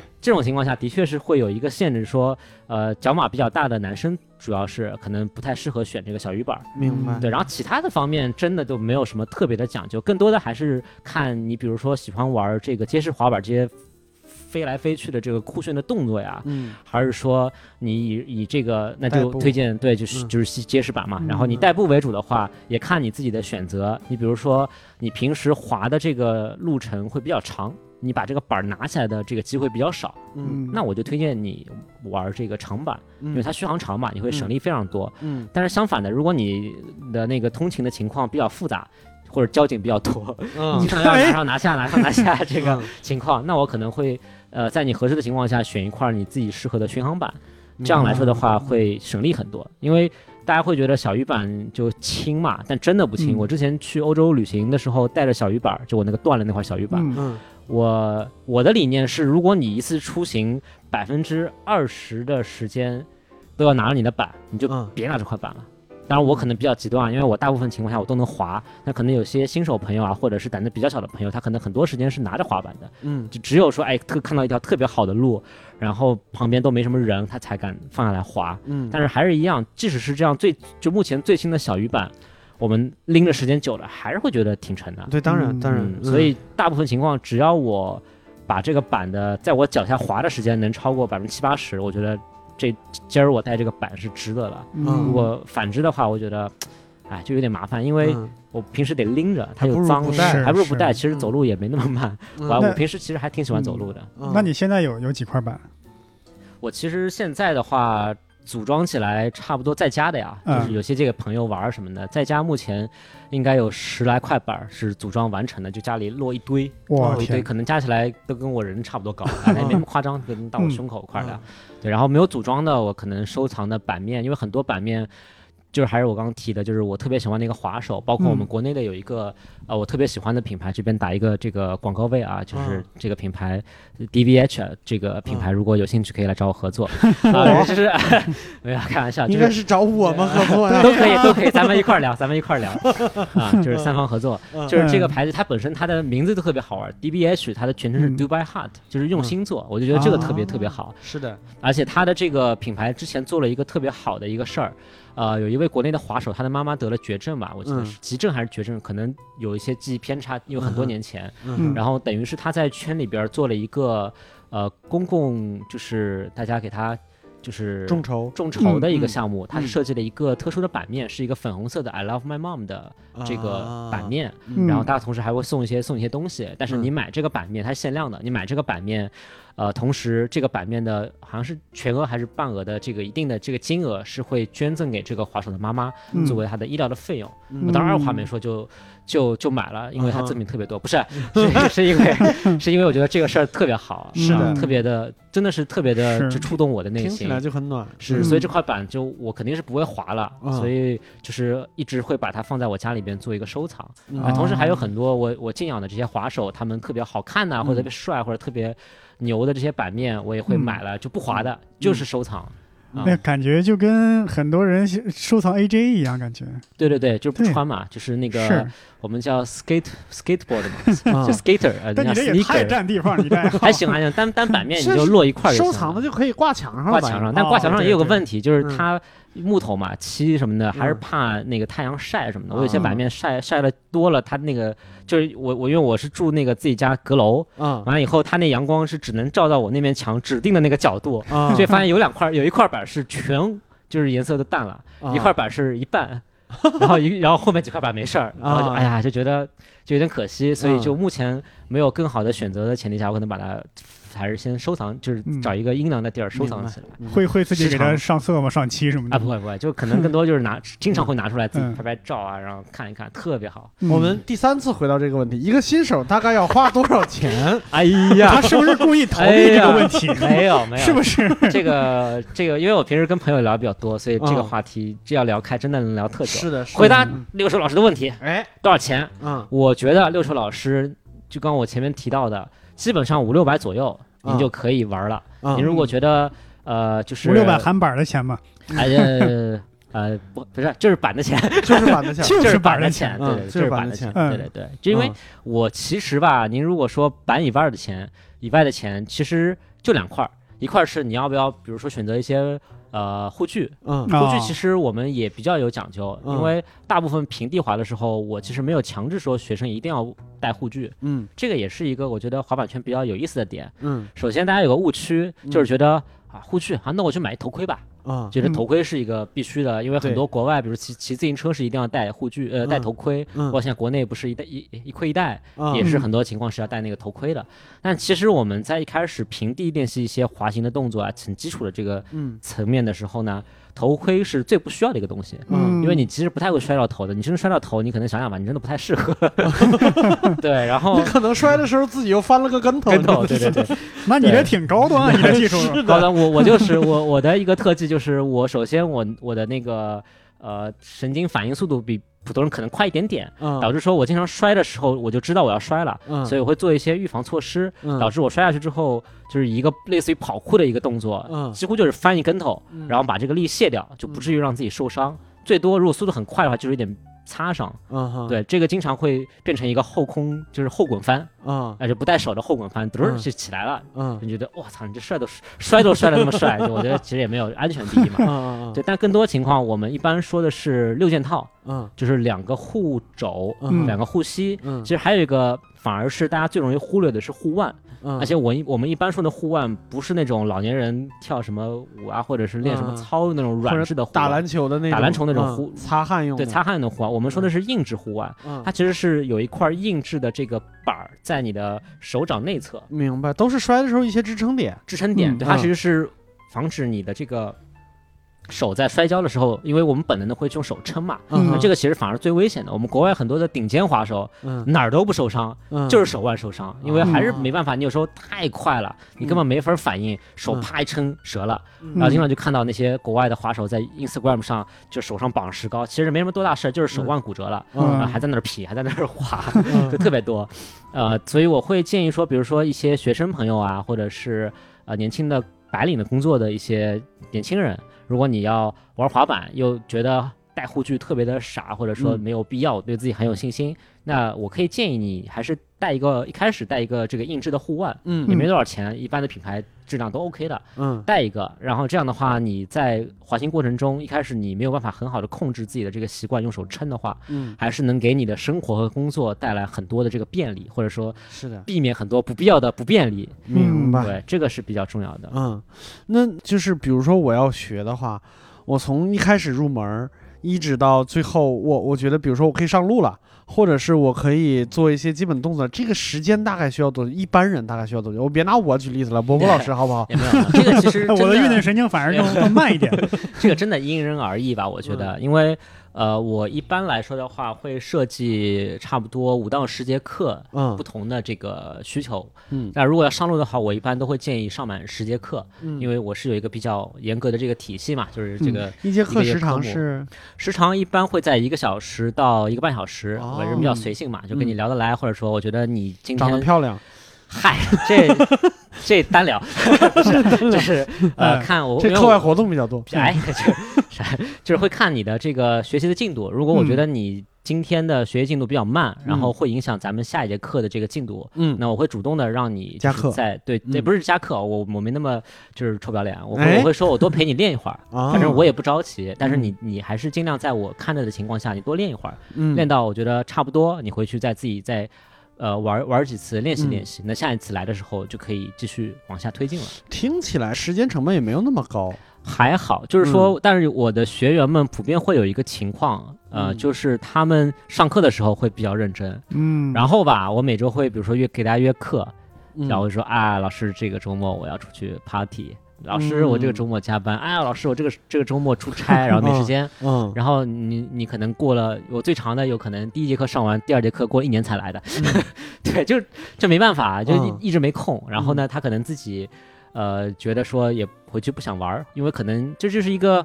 呃，起点的问题就是你没有真正滑起来，感觉到他的那个愉悦感之前，你嗯是觉得这是个任务，是所以他就觉得这是个任务要去完成，就就不嗯。想去练嘛，就跟小孩儿读书一样。嗯包括就是很多人去健身房也是这样。对对对对嗯对，很多人上我们这个单口喜剧的舞台也是这样，嗯他觉得你们在台上讲段子，你看那挺好玩的，而且你看有很多人笑啊，就他是说也来试一试。往往很多人来过一一次两次，甚至有些人就来过一次就再也没有出现过。嗯 会会会，我嗯我这儿也或多或少会有这样的情况，我还是嗯建议他们能够，一个是呢就是按时按量的来上课，嗯第二个其实也是更重要的，就是你就是自己回去之后，嗯你还是建议说多多玩几次，多。练习是对我特嗯别特别，呃，就是。会避免一种情况，就是上课很严肃，然后跟学生说，你回去这个动作每天跟我练多少次，每、啊然后每次练多少组什么的。嗯因为我觉得这个玩意儿它本身就是很很很自由、很快乐的一个事儿，我兴趣驱我特别动的一个事儿。是的，是的，就我嗯特别特别怕，就是学员觉得这是个任务，然后反而造成一些逆反的这种心理，所以我会比较放任他们说，哎，你回去多玩玩，是有空出来一块玩什么的。他得从这个里面发现乐趣。对对对，发现乐趣，没错。是的，那像你，比如说你在你在你在教这种课的时候，是不是有很多学生会问你说这个东西危险吗？如果不了解，也会也会，啊嗯因为包括特别是一些有这个代步需求的，就会问我说：“老师，这个东西如果我要滑上街，安不安全，危不危险？你你你平时天天这么滑，因为我跟他们介绍嘛，平时这么滑，你你受伤过或者怎么怎么样嘛？嗯其实我给大家统一的回答，这玩意儿很危险。先，我觉得还是得先定义上面不能够歪。嗯啊，一定不能歪，所以我后面的话，所有的话都是基于这个考量，嗯。说，所以你啊，你你尽量还是认真听嗯。我的就是上课的知识点，嗯。然后多去练习，然后我呢会帮助你在安全的环境下，能嗯模拟一些你未来会碰到的一些情况，咱们做一些针对性的训练跟学习，嗯。然后你可以自己尝试着去一些人少的马路自己试试看，嗯。因为我第一次滑到街上，其实就到我家旁边那地儿吃饭。大概步行也就十多分钟的路线，嗯，我滑了十多分钟，嚯特别怕。嗯，对，因为在路上你不可控的因素太多了是的，啊、所以还是一定要就是在我这儿全部科目都过了，然后你嗯慢慢自己去尝试，有困难可以找我。明白。嗯那我觉得接下来咱们可以丑话说在前边儿。好的，对，就是你你你受过多大的伤？呃。哎，其实啊，我因为自己的嗯一些原因，我还是蛮怂的，而且呢，嗯我是一个，就是就是说的比较学术一点儿，就是那种叫呃极度厌恶高风险人群吧，就是应该是这么叫，啊可能不是那么准确。我以为是什么学术用语呢？原来是这个心理心理学的学术吧，对，啊所以会导致我平时呃，一个是在街上滑行，就是我们叫通勤代步嘛，嗯，这个过程中我会尽量去少尝试，或者说少去做一些自己知道成功率不那么高的动作，因为滑板的动作几乎没有什么动作是百分之一百成功率的。嗯，还是咱们前面提到那个原因嘛，嗯你对它是没有刚性的这个连接，嗯所以说你成功率不能造保证百分之一百，我也怕丢脸，嗯皮包。然后呢，所以会尽量是做一些就是简单的动作，可以玩一玩啊，或者是呃，包括咱们说的收板的动作，我也会比较就是在意。比如说我要是收板很帅的一个动作，结果没没没没没接好，结果砸在我自己腿上，然后还哇哇哇哇乱叫，特别嗯特别傻。所以有时候可能人多呀，或者我觉得不想丢脸，我就就比较稳妥的把它踩起来，然后拿住。嗯对，所以这样的话，其实我平时在路上几乎不太会受伤，但也有，嗯，但大部分情况我自己总结下来，差不多频率在一年两次吧。嗯，当然，这话好像就特别像一个 flag，你知道吗？嗯今年我今年就没有受过伤，我就不敢说这种话，你知道吧？今天魔鬼定律。今天因为疫情谁都不出门，这个受伤也有指标是吗？有指标，对，就我就怕这有指标，你知道盯着呢，你知道吗？嗯但其实更多的情况就是在你自己思想不集中。嗯啊，嗯往往是这样，思想不集中的时候，会有个情况，就是我们的这个腿会特别放松。我们滑的时候，上半身它是分开的，上半身可以放松，没问题，也不要太紧张，太紧张会累。嗯但是下半身一定要特别紧张，而且我会跟所有的学员，呃，第一节课我就会跟他们说，你以后遇到的所有情况会要几个知识点，其中一个就是你要记住，在几乎所有的滑板的过程中，你的膝两个膝盖一定不能紧张到绷直，嗯一定要是微微微弯曲的，至少是微微弯曲，就是因为如果你绷直的话，你是没法跳的，嗯你就定死了。嗯但如果你稍微弯一点，他的人的这个本能是会帮助你去做一个弹跳的这个动作，嗯而这个动作可以几乎在百分之七十八十的这种情况下避免你摔跤，你可以从板上跳下来就不会摔跤了，你最多就踉跄几步，对吧嗯？但是你不会摔跤。但我摔的那几次几乎全都是因为就太放松了，然后就忘了，然后就就在站那儿，然后可能一个小坑呐、嗯或者小石头啊把我卡住，然后砰摔一跤。但是可能不会特别严重，但我之前其实受过，我我知道这个是音频节目，我给两位那个主播看一下我受过最重的这个伤，在我的膝盖这儿。哦这个伤呢，但是严格意义上呢，其实还是思想不集中。嗯是我们有一次上海有这地儿，多久了？这个很久了，这个是一六年、一五年、一六年时候受的伤，啊很久了。四年差不多还是清晰可见。对嗯是的，这个伤我我简单讲一下吧。上海有一地儿叫滴水湖，嗯嗯在上海的几乎在最东面嘛。嗯哼然后呢，我们有一次，呃，我们已经那个时候滑了一段时间了，大家一块儿玩儿什么的。然后有一次约着周末去那儿，就是我们叫刷街嘛，就是嗯去去去那儿一起滑。嗯然后我答应大家说，哎，我因为自己拍一些 vlog 什么的，我帮大家拍一些素材，啊，特高特高兴。嗯然后那次就是全副武装，然后穿着那个夏天嘛，穿着条短裤，穿了条长袜，然后那中间就露那一段，但是我带了护具了，带了护具了，然后带着所有的摄影设备，然后我们坐了三个多小时地铁，嗯终于到滴水湖了，嗯大家稍微准备准备出发了，然后我真的几乎就在我准备要带护具的大概前一分钟嗯。发生了意外。就是我在帮我的后边的朋友在拍，我就是我其实挺危险的，因为嗯。我是背对着前进的方向，嗯我就往后拍那个后面的小伙伴，嗯。但前面的那个滑在我前面的小伙伴呢嗯，他自己失误扔下来了，嗯，板停那儿了，哇但我看不见，嗯，然后我的板还在我的背后不断的往我背后就往前方走，嗯走着走着突然就卡停了，因为嗯前面有板嘛，就卡住了，卡住了，左边正好有一个绿化带。然后呢，其实我的所有的技术动作，因为我膝盖还是弯的嘛，嗯技术动作全部都完美。理论上没有这个绿化带，我一点事儿没有。嗯但好死不死，那个绿化带的那个枝啊，就是那个树枝出来了是吗之？前剪过，啊，然后有一个树枝正好就怼在我就是长袜跟短裤中间那个地儿，直接把我膝盖那块肉直接给刮了，一指禅，啊一指禅，真的是。然后那时候我们刚出发十分钟，嗯接下来还大概有整整半天的行程，然后我当时就绝望了。嗯就我我说我是在坐三小时车地铁回去呢，嗯 看病呢，还是说坚持坚持给他们拍呢？嗯嗯然后朋友们就给我在那儿包扎呀、弄啊，然后那朋友跟我对不起啊什么的，嗯然后我就后来还是坚持陪他们走完了全程。嗯哼对，但是这个伤影响了我特别久的时间，因为他这个地儿膝盖不能弯了，啊而且它的是整块肉就是给我刮下来了，而且我当时因为觉得这个创面太大，我又不喜欢就是缝针什么的，我觉得那嗯。那玩意儿也疼，嗯我就完全就是回家当天晚上都不敢告诉我妈，就是嗯。一就是真的是咬根筷子，然后嗯。拿酒精，然后在那儿唰自己消毒，消毒我就睡觉了。嗯。然后第二天我们那个时候我还在我们公司的这个工厂的部门上班，那那那是有护士。呃，在值班的，嗯。然后我就早上很早到了之后，我去找那个护士小姐姐，我说你能帮我看一眼吗？嗯她当时把那个纱布揭开，我就绑纱布嘛，嗯其实不应该绑，因为绑完之后它那个花的那个粘上了脓粘上了，嗯。哇，那一撕我也吓一跳，她也吓一跳，嗯。然后她就给我配了好多那个碘酒的这些创可贴，嗯然后说你这个挺麻烦的，嗯。然后你你就是做好准备，做好长期作战准备。嗯我以为就一两个月，因为我我我其实有点金刚狼体质，就是恢复能力、代谢能力很快，然后恢复特别，一般小伤都恢复特别快。嗯但那个伤我整整养了半年多时间。哦嗯，对，然后最搞笑的就可能这个部分有点恶心啊，如果观众觉得不能听的话，要么建议剪掉，要么建议跳到后边儿。嗯就是我最后有一天突然，还要是夏天，不会在乎再再说一定要穿长裤，所以那段时间我一直穿短裤，整个工厂只有我一个人敢穿短裤。要么去进车间什么的，一定要长裤、安全裤、嗯安全鞋什么的，就我一个人大摇大摆穿着短裤进去，当然也特别惨，因为嗯走上下楼梯的时候是脚是不能弯嘛，嗯你你们想象一下，一个脚不能弯上下楼梯是什么样，嗯就特别搞笑。然后呢，我就记得有一天晚上突然睡在床上，突然看到有个床上有个像蟑螂一样的东西，嗯让我吓一跳，然后再定睛一看，发现这是我掉下来那个痂，啊。它是有厚度的，你知道，我这嗯。辈子第一次看到这么厚的痂啊。嗯。啊！然后我当时看了那痂，我就琢磨，我说嗯。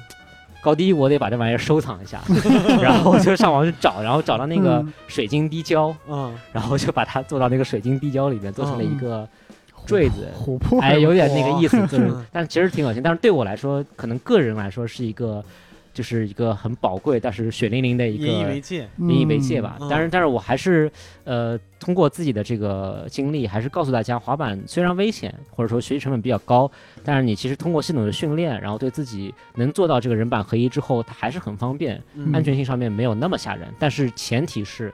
你在路上滑，还是那句话，就是对大家、对路人、对自己和对滑板嗯都要就有责任心，所以你真的得全神贯注。嗯嗯明白。那我我我想就是从我自私的层面来出发，我想问一个比较严肃的问题：滑板这个玩意儿，它可以减肥吗？哇，这个问题问的特别好，特别适合 刘哲老师。哎，并没有，我之前碰到不是你，得先减肥才能玩滑板，是吗？啊没有没有没有能指望没有你们你啊们你们去听人专业的好不好你们？去搜那个，就就北京有一个特别有名的哥们儿，嗯应该身板跟刘哲老师差不多，嗯，玩滑板玩得贼溜。那就是不能减肥呗。要不然他不就减下来了吗？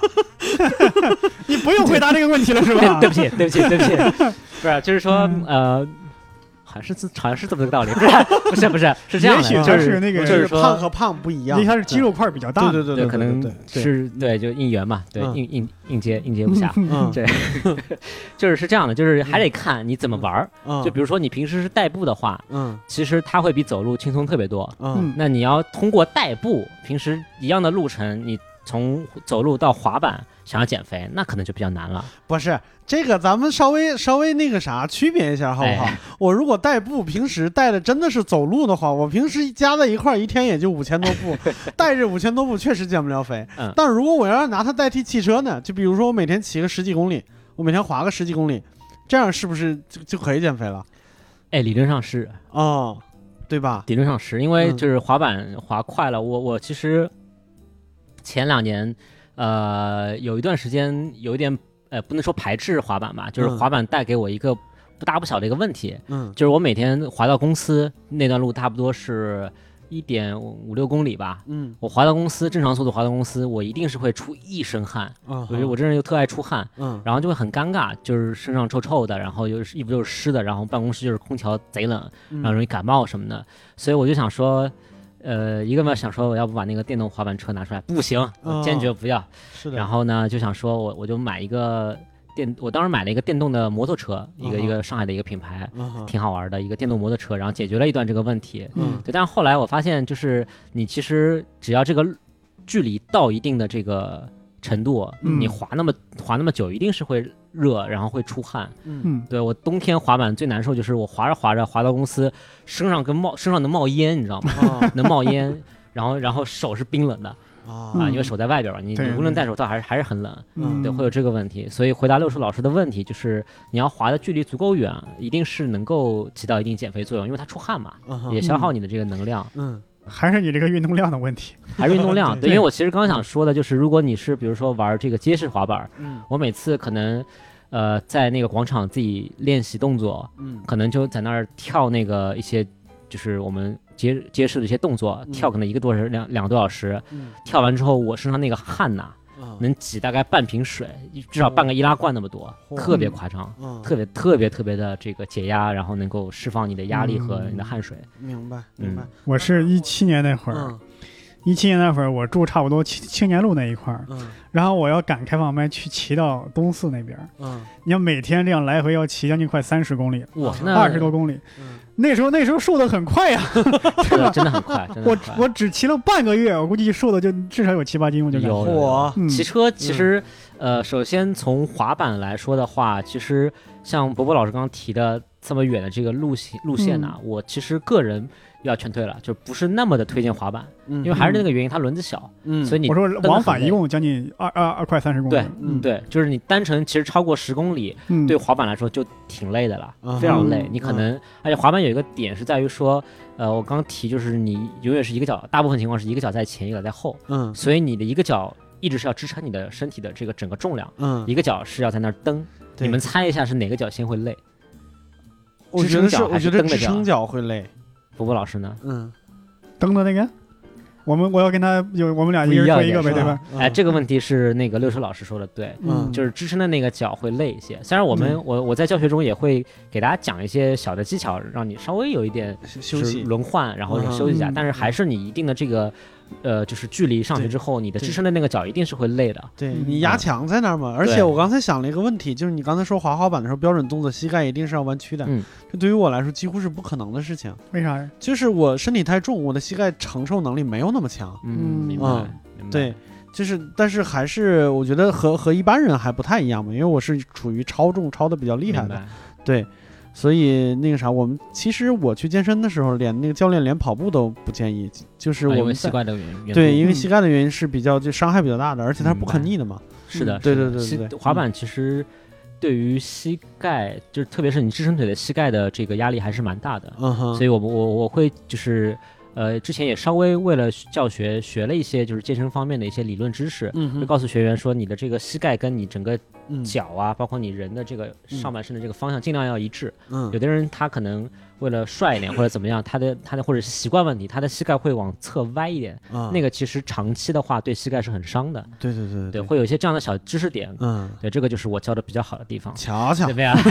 这王婆卖瓜起来了。那你既然那会不会说我我来回这样左右这样换，换支撑脚是可以，但嗯。是还是跟那个你你拿有突然让你都活咱们都活那么大岁数了，突然嗯。让你用左手练写字，还得练得跟右脚一右右手一样好，是很难的。包括我自己也是因为各种各样的原因，就是我的反我们叫反脚，就是脚转过来之后就是反过来滑，嗯可能不会像我正常的这个脚位这么的熟练。嗯那你平时练动作无所谓，但你在路上你就不行了，因为嗯你要保证你一定得安全嘛。明白啊对对对，明白。我这是想想问一个比较有意思的问题，你说，就是你说，你你你在玩滑板玩了这么长时间以来，其实我觉得这一个板儿加几个轮子，这个这个这个结构啊，其实已经被我们人类玩出花来了。就是比如说那我们那叫什么，呃，运运货的那种小推车，或者是什么小拉车，然后包括。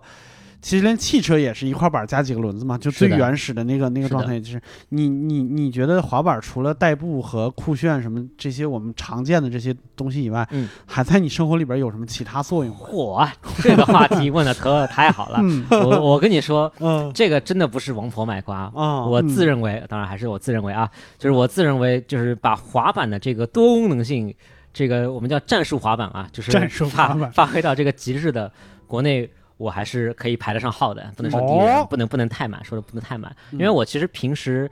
呃，刚刚也聊到，就几乎是走哪儿都会滑板，嗯嗯，就是我的我的手里边，我同事，我之前的老板吐槽过我一句话，当然他只是友善的吐槽，老外，嗯。他说他英文跟我说，他说说说说那个说你啊，我见你你的两个手就没有就是全空过，嗯。要么拿着滑板，要么拿着伞。啊。这个也跟大家科普一下，因为滑板其实它的怎么讲，就是耐用程度或者说简单点就耐操程度还是很高的。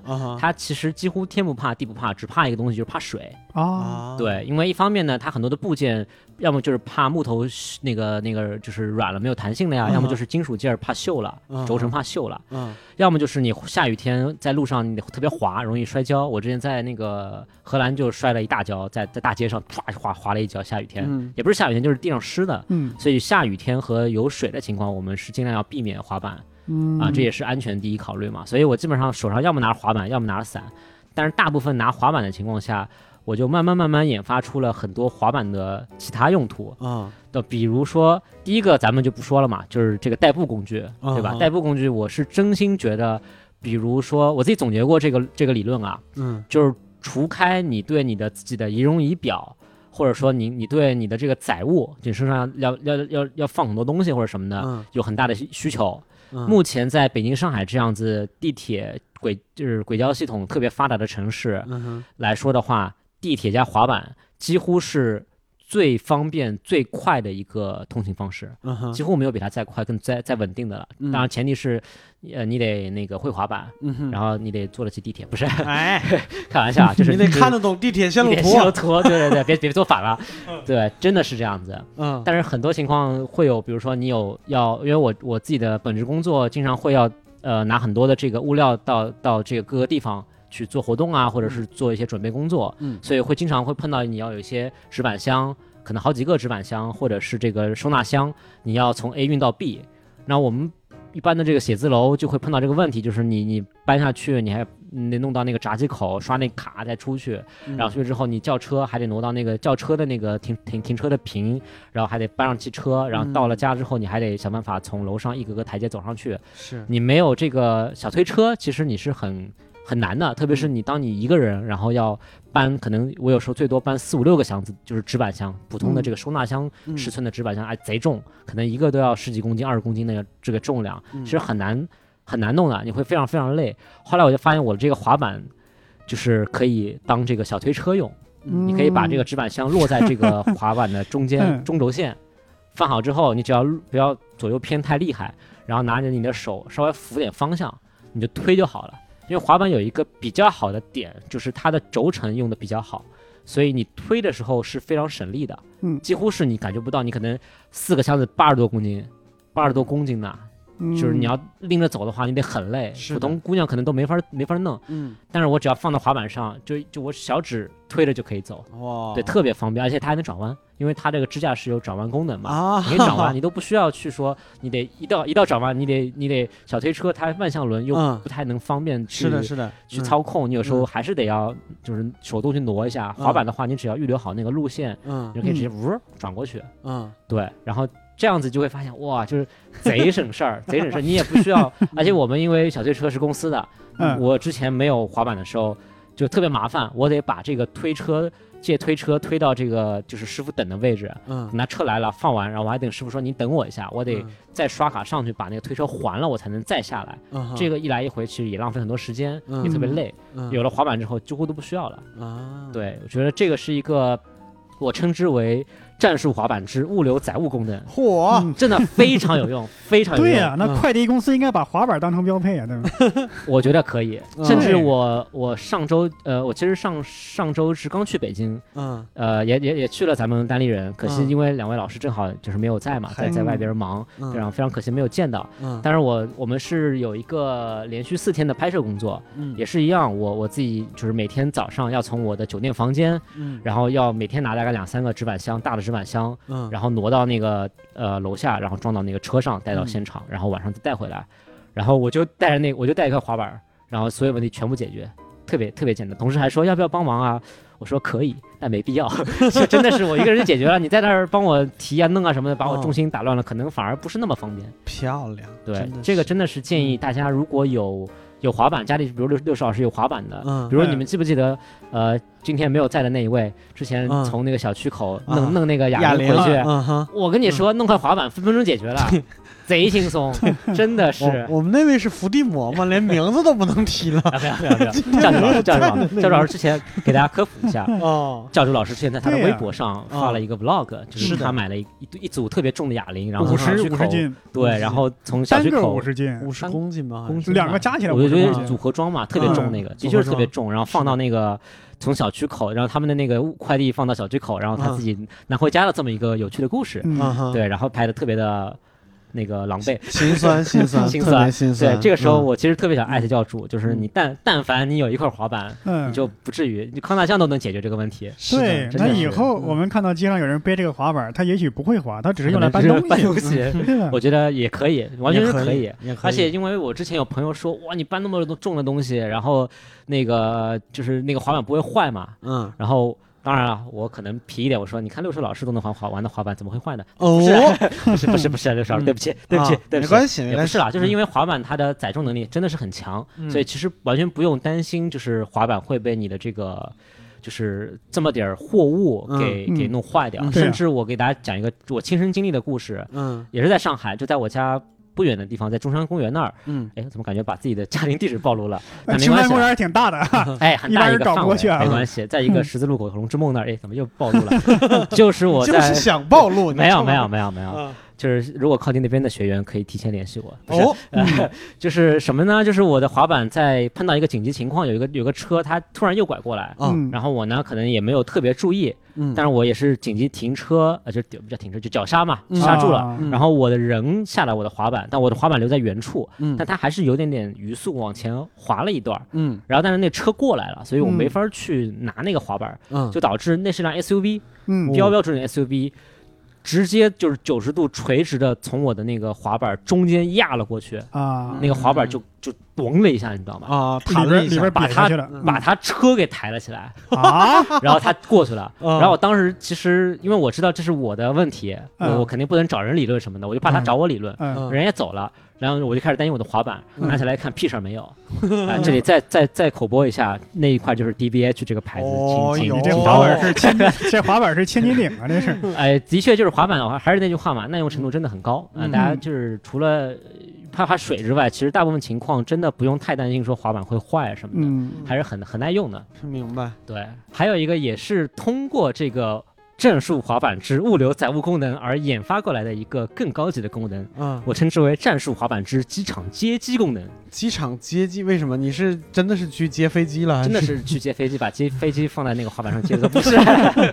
不是啦，就是呃，我之前有有我刚有提，我有那个买那个特别酷炫的那个跨骑的电动摩托车，嗯然后接有一次接过朋友，然后发现那个摩托车真的是就是很多玩玩家都有一个吐槽，就是大部分的摩托车有一个问题，就是相比咱们的就是这个。助动车或者说是电瓶车有一个缺陷，就是它没有前面那地儿能放那个行李箱，特别是嗯二十八寸左右的这个尺寸的行李箱。嗯你如果有，比如说是电瓶车，你甚至都可以，你前面前面横横着一搁，然后嗯后边两人一坐，一点问题都没有，啊是的对吧？但是你的这个跨骑的摩托车，除了帅一无是处。是的，嗯，你可以一手拎着，然后一边，哎，我去，这对这个难度要求有点高。是的，对然后违反交规了，违反交规了，嗯对对对。然后我就发现，就是我有次接我朋友，我还得问你有行李箱吗？嗯有行李箱，我真的没法骑着那摩托很帅的去机场接他。嗯哼，然后我后来非得要很帅的去接，那必须打个车开个车不行吗？嗨，这不便帅宜吗？是刚需，是对，对对就是这个也是很多年轻人的这个痛点嘛，嗯，就是我可以不快，但是必须得帅。啊，对 嗯对，当然这个就包括摩托车，我们也有圈里边有句话特别有名，叫骑帅不骑快，啊，对，啊是的就是就是尽量要保护安全。你可以嗯哼就是你的这个护具细节要带护具，然后嗯你的什么你整个整个弄得精神点儿，嗯但是你速度方面不要太去追求嗯一些不安全不稳定的这种级别嘛。我觉得滑滑板也是一样。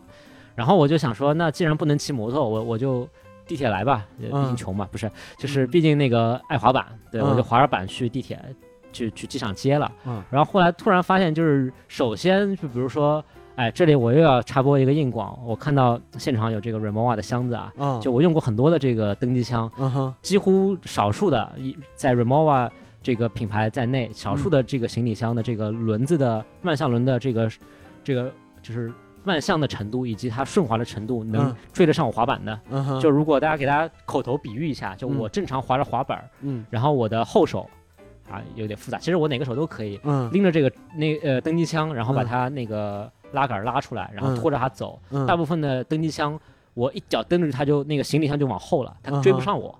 就会特别难受，不够灵敏，不够灵敏。只有嗯 Remova 可以就是这样子的好的品牌能够做到这一点。这个是我的，咱们这一期做了多少个品牌的广告啊？对，所以这个 Remova，你如果想要打通这个年轻人这个市场啊，知道该找谁了啊。对 对不起老板们，我们居然敢接 Remova 的广告没事？心要大，心要大，打入年轻人的市场，对吧？这我觉得他们一定有这个需求啊。就你不尝试怎么知道呢？是不是？年轻人 买不起啊！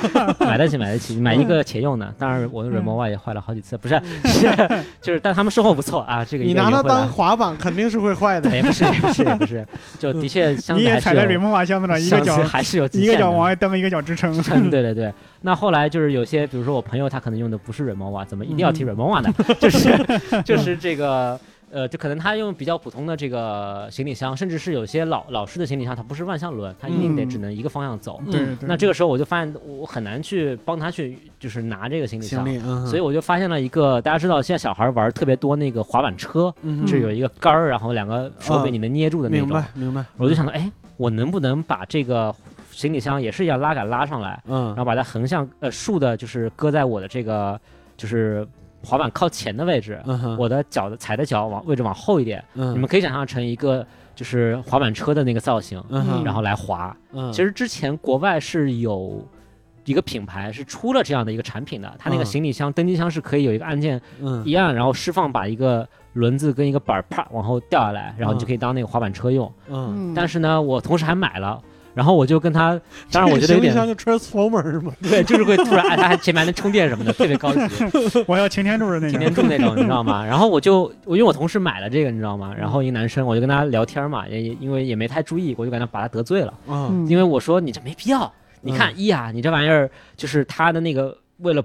不让那个板儿支支棱出来，嗯所以它会牺牲里边的空间，嗯而且你这个弄完了之后，你这个轮子啊，你后面两个万不万向其实也不知道，嗯但前面两个啊、前面两个是万向，后面两个也不是万向，嗯，所以你滑的时候，其实转弯什么的还是没有滑板方便，是的，嗯。而且你这玩意儿还贼贵，哦。嗯你没有必要。你其实是学滑板嘛，找我也不也不贵，然后还没有一个不是 Remova 贵，知道吧？也真的没有人毛瓦贵，对，嗯。然后你就你就特别方便，然后就可以嗯。就是完全拿到你的目的，嗯。而且还贼帅。经常我在机场接我朋友或者什么的接人的时候，就是哎来来来，嗯。那箱子往上一搁，嗯，然后就就滑起来了。而且因为你把整个箱子放在你的滑板上之后，你理论上你滑板能滑多快，你这嗯。套设备你能滑多快，转弯什么的反而更稳，因为你嗯。有一个手把可以捏着嘛，你手哦。两个手往下压一压，就跟那个就英文叫 scooter，就是那个嗯滑板车，其实特别像。嗯酷暑滑车，对，真的是，而且而且最牛的夏天滑车是吗？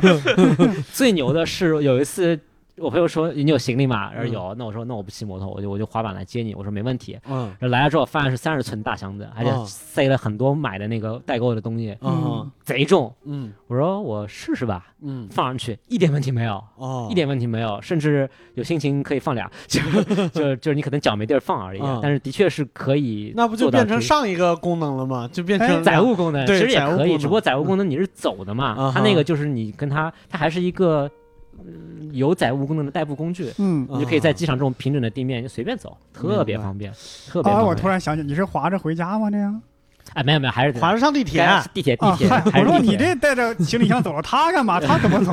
俩人踩一个滑板这个也是就是平时一个痛点，就因为嗯还是滑板轮子比较小，嗯所以平时比如说。呃，跟朋友在一块儿，他们可能不滑板，然后他啊们走路，或者嗯跟女生一块儿，你也不可能要求别人跟你一块儿滑板嘛，对吧？嗯。你也不可能滑旁边说你快点儿，我等你嗯等等的花儿都谢了，嗯。那你可能只能跟跟着他的那个脚步跟那个速度来走，嗯。就会有碰到，比如我在那个人行道，人行道很多都不是那种这么光滑，可能会更多有石头这种一个一个纹路的，就经常会碰到，就是我慢慢滑慢慢滑，然后就会声音就是像那个一样，哒哒哒哒哒哒哒哒，哒，然后突然。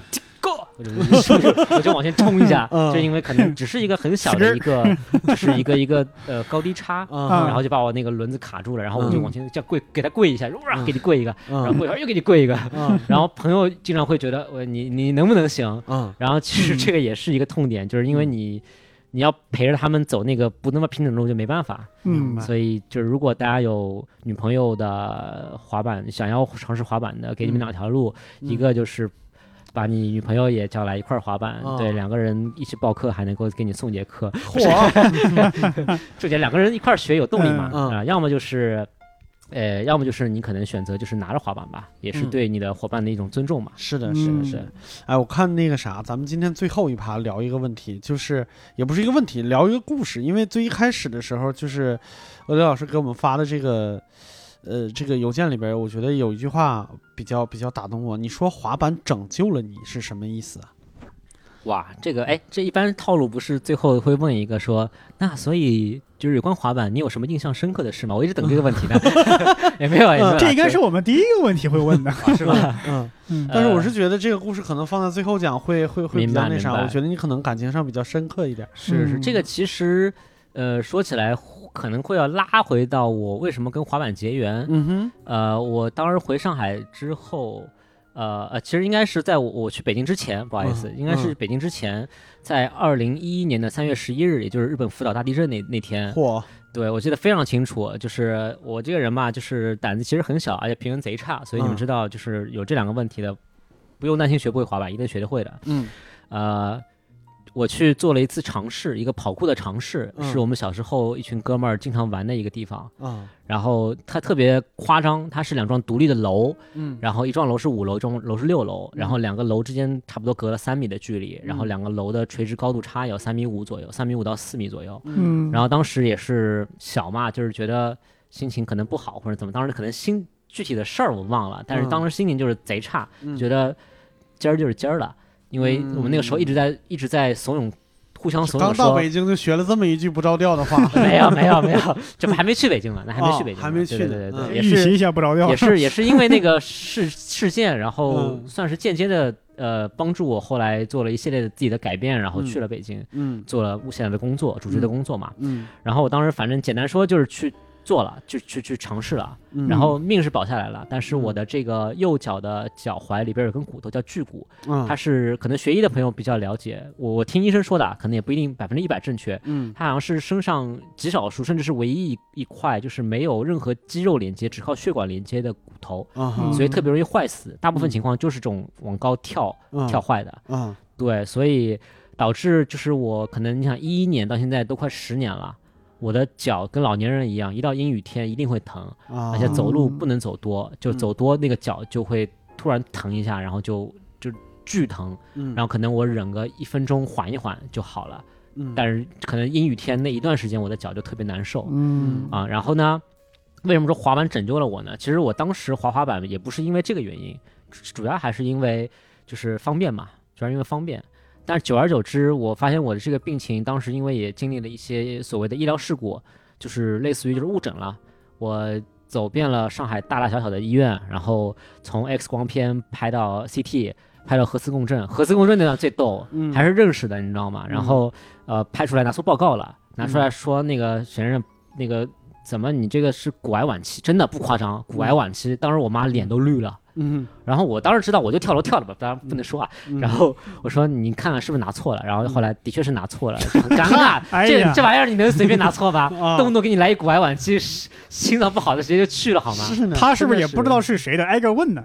可能也因为他们每天接触那么多人嘛，他们可能真的嗯不知道，就就就拿着报告，然后说那个啥。但是我记得非常像骨癌晚期，你知道吗？嗯对，然后最后是拿着我的最早的 X 光片，然后再是托了很多家里边啊，然后亲戚朋友的关系，然后找上海最好的这个六院，这嗯怎么又打广告了？就是骨科方面最好的，也是相对比较公认的，就是六院的一个教授，嗯然后教授的六院也是也是精神科最好的，北北北京六院 这就不提不提上海的宛平南路六好，不是啊，这是一个就是一个地区梗，嗯。呃，真的是骨折吗？那其实是骨折，但是嗯我最后最后那个教授是看着我最早就当天就拍了的 X 光片，嗯说呃。为为什么这么严重、这么明显的骨折，当时没看出来？这个时候离我骨折已经去了有二两个月了，嗯啊其实就完美错过了所有最佳的治疗时间。嗯我当时真的泪都快下来了，嗯我就觉得我我这辈子完了，你知道吗？嗯就是觉得就这个脚可能废了，要截肢还是怎么着。嗯然后医生那个教授也特别淡定，说你要绑骨绑个石膏也能也也行，但也没什么太大意义。嗯那我就很弱的问医生，我说那我这个以后这个运动什么的还还能够从事吗？嗯他说高强度的运动你就别想了。嗯然后我说那如果硬要运动，还是爱运动嘛。我说嗯硬要运动，万一坏了怎么办？你说的特别吓人，就是浑身唯一一块没有没有这个肌肉的这个骨头嘛。嗯他说他特别轻描淡写说。就看着看着那个报告啊，说一边孩子他他都不看着我说，嗯，那换一个吧，就是 换一块骨头是吗？换换骨头，就跟应该是嗯人造的关节吧。啊，嗯所以我我我的这个一直存着这笔费用，就是嗯为了以后以防万一。啊就是那个呃《致命女人》的那个主演，那个那个亚裔的那个主演，不是他有个故事，就是他会存一笔钱，就 fuck you money 嘛。嗯。就是他这笔钱。刘玉玲，对对对，刘玉玲姐姐就是她会有一有一笔费用叫 fuck you money 嘛，就是嗯万一有谁让她不爽，她就可以把这笔钱扔出来，说 fuck you 嘛。啊对，但其实我也差不多吧，就嗯。我的人生的规划里边，就一定是会有这笔费用会会存下来，就是以防万一我去这个未来真的碰到这个情况，然后来保证我的 晚年生活。嗯。对，所以现在我的这个脚的情况就比较比较尴尬，就是它很、嗯。它很搞笑，就是它的我的右脚的脚踝，平时大部分的时间真的就是不能走多走路，嗯。然后而且它不能往左或者右，或者是上，就是你脚掰起来那个动作，这三个方向极容易触发我的那个就是距骨的疼痛，经常就可能就是呃跟我的跟我跟我朋友走一块儿，走着走着我就停下来了。嗯，他们一开始就觉得我我干嘛了，但后来就习惯了，知道我就是就是痛一下，嗯。然后可能要忍个一分钟就好了，所以会导致说我走路啊，包括咱们比如说打篮球、踢球、变向或者怎么样过人，都会用到这三个方向，嗯。所以我几乎在这种对抗性的运动几乎是不能够参与了。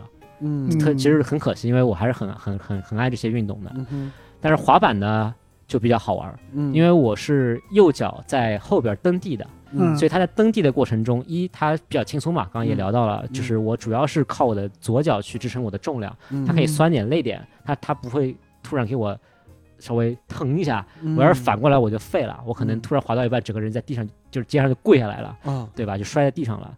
然后我的这个右后脚这个就是右脚的。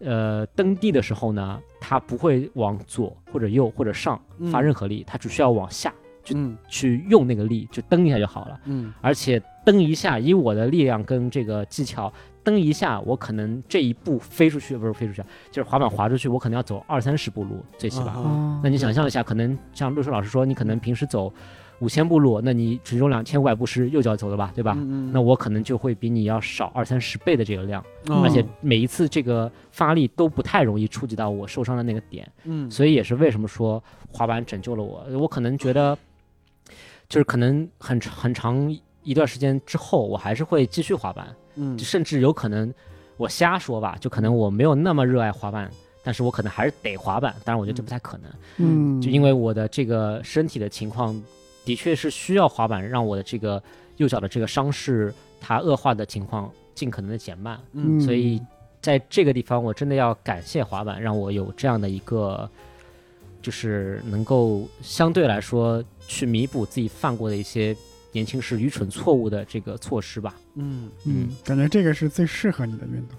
真的是这样，嗯真的是这样，而且它很方便。是啊，其实我们聊到这儿也是欢迎大家。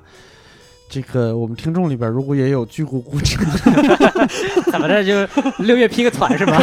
可以试试一下这个，试一下滑板这项运动啊。哎呀，好，我们今天聊了这么多呢，其实，呃，不管是这个滑板是方便也好，还是说酷酷炫炫也好，嗯对，还是怎么着？因为呃雷老师最后讲的这个故事呢，我确实我知道热爱一个东西或者热爱运动这件事情，对于对于一个人来说有多重要，嗯，所以最后我也是有点，哼，那个你 怎么？你你你你这边儿呃，比如说有一些呃平时滑滑板的照片或者视频什么的，可以交给我们，可以可以放在公众号上。嗯，对，给大家，我们最后再说一遍你这个公众号的名字，好不好？广告嗯呃，我的这个，但欢迎大家全网搜索“加油鳄梨君”，加油就是加油的那个加油，嗯鳄梨就是牛油果那个鳄梨，君就是君子的君，嗯，这个名字也是就是向大家加油，也向我嗯自己加油。嗯嗯，希望有一个这样的比较正能量、阳光的精神带给大家。明白，非常棒。那我们如果听完这一期，如果大家有什么想聊的呢，欢迎在评论区给大家给我们留言。然后，如果想跟其他的听友一起讨论呢，欢迎加我们的那个无聊斋的公众号，公众号的名字是无聊斋二零二零，无聊斋是全拼，二零二零是数字。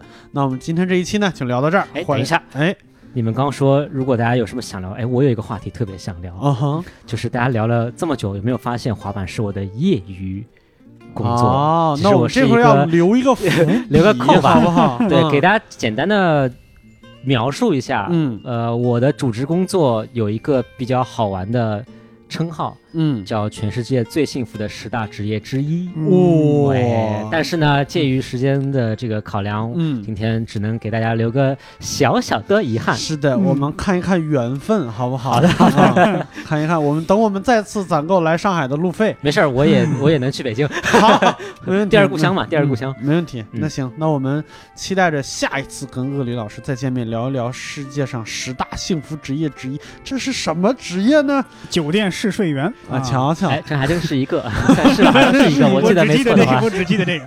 行行，那我们今天这一期了就聊到这儿，然后感谢大家，再见。谢谢大家，再见，拜拜。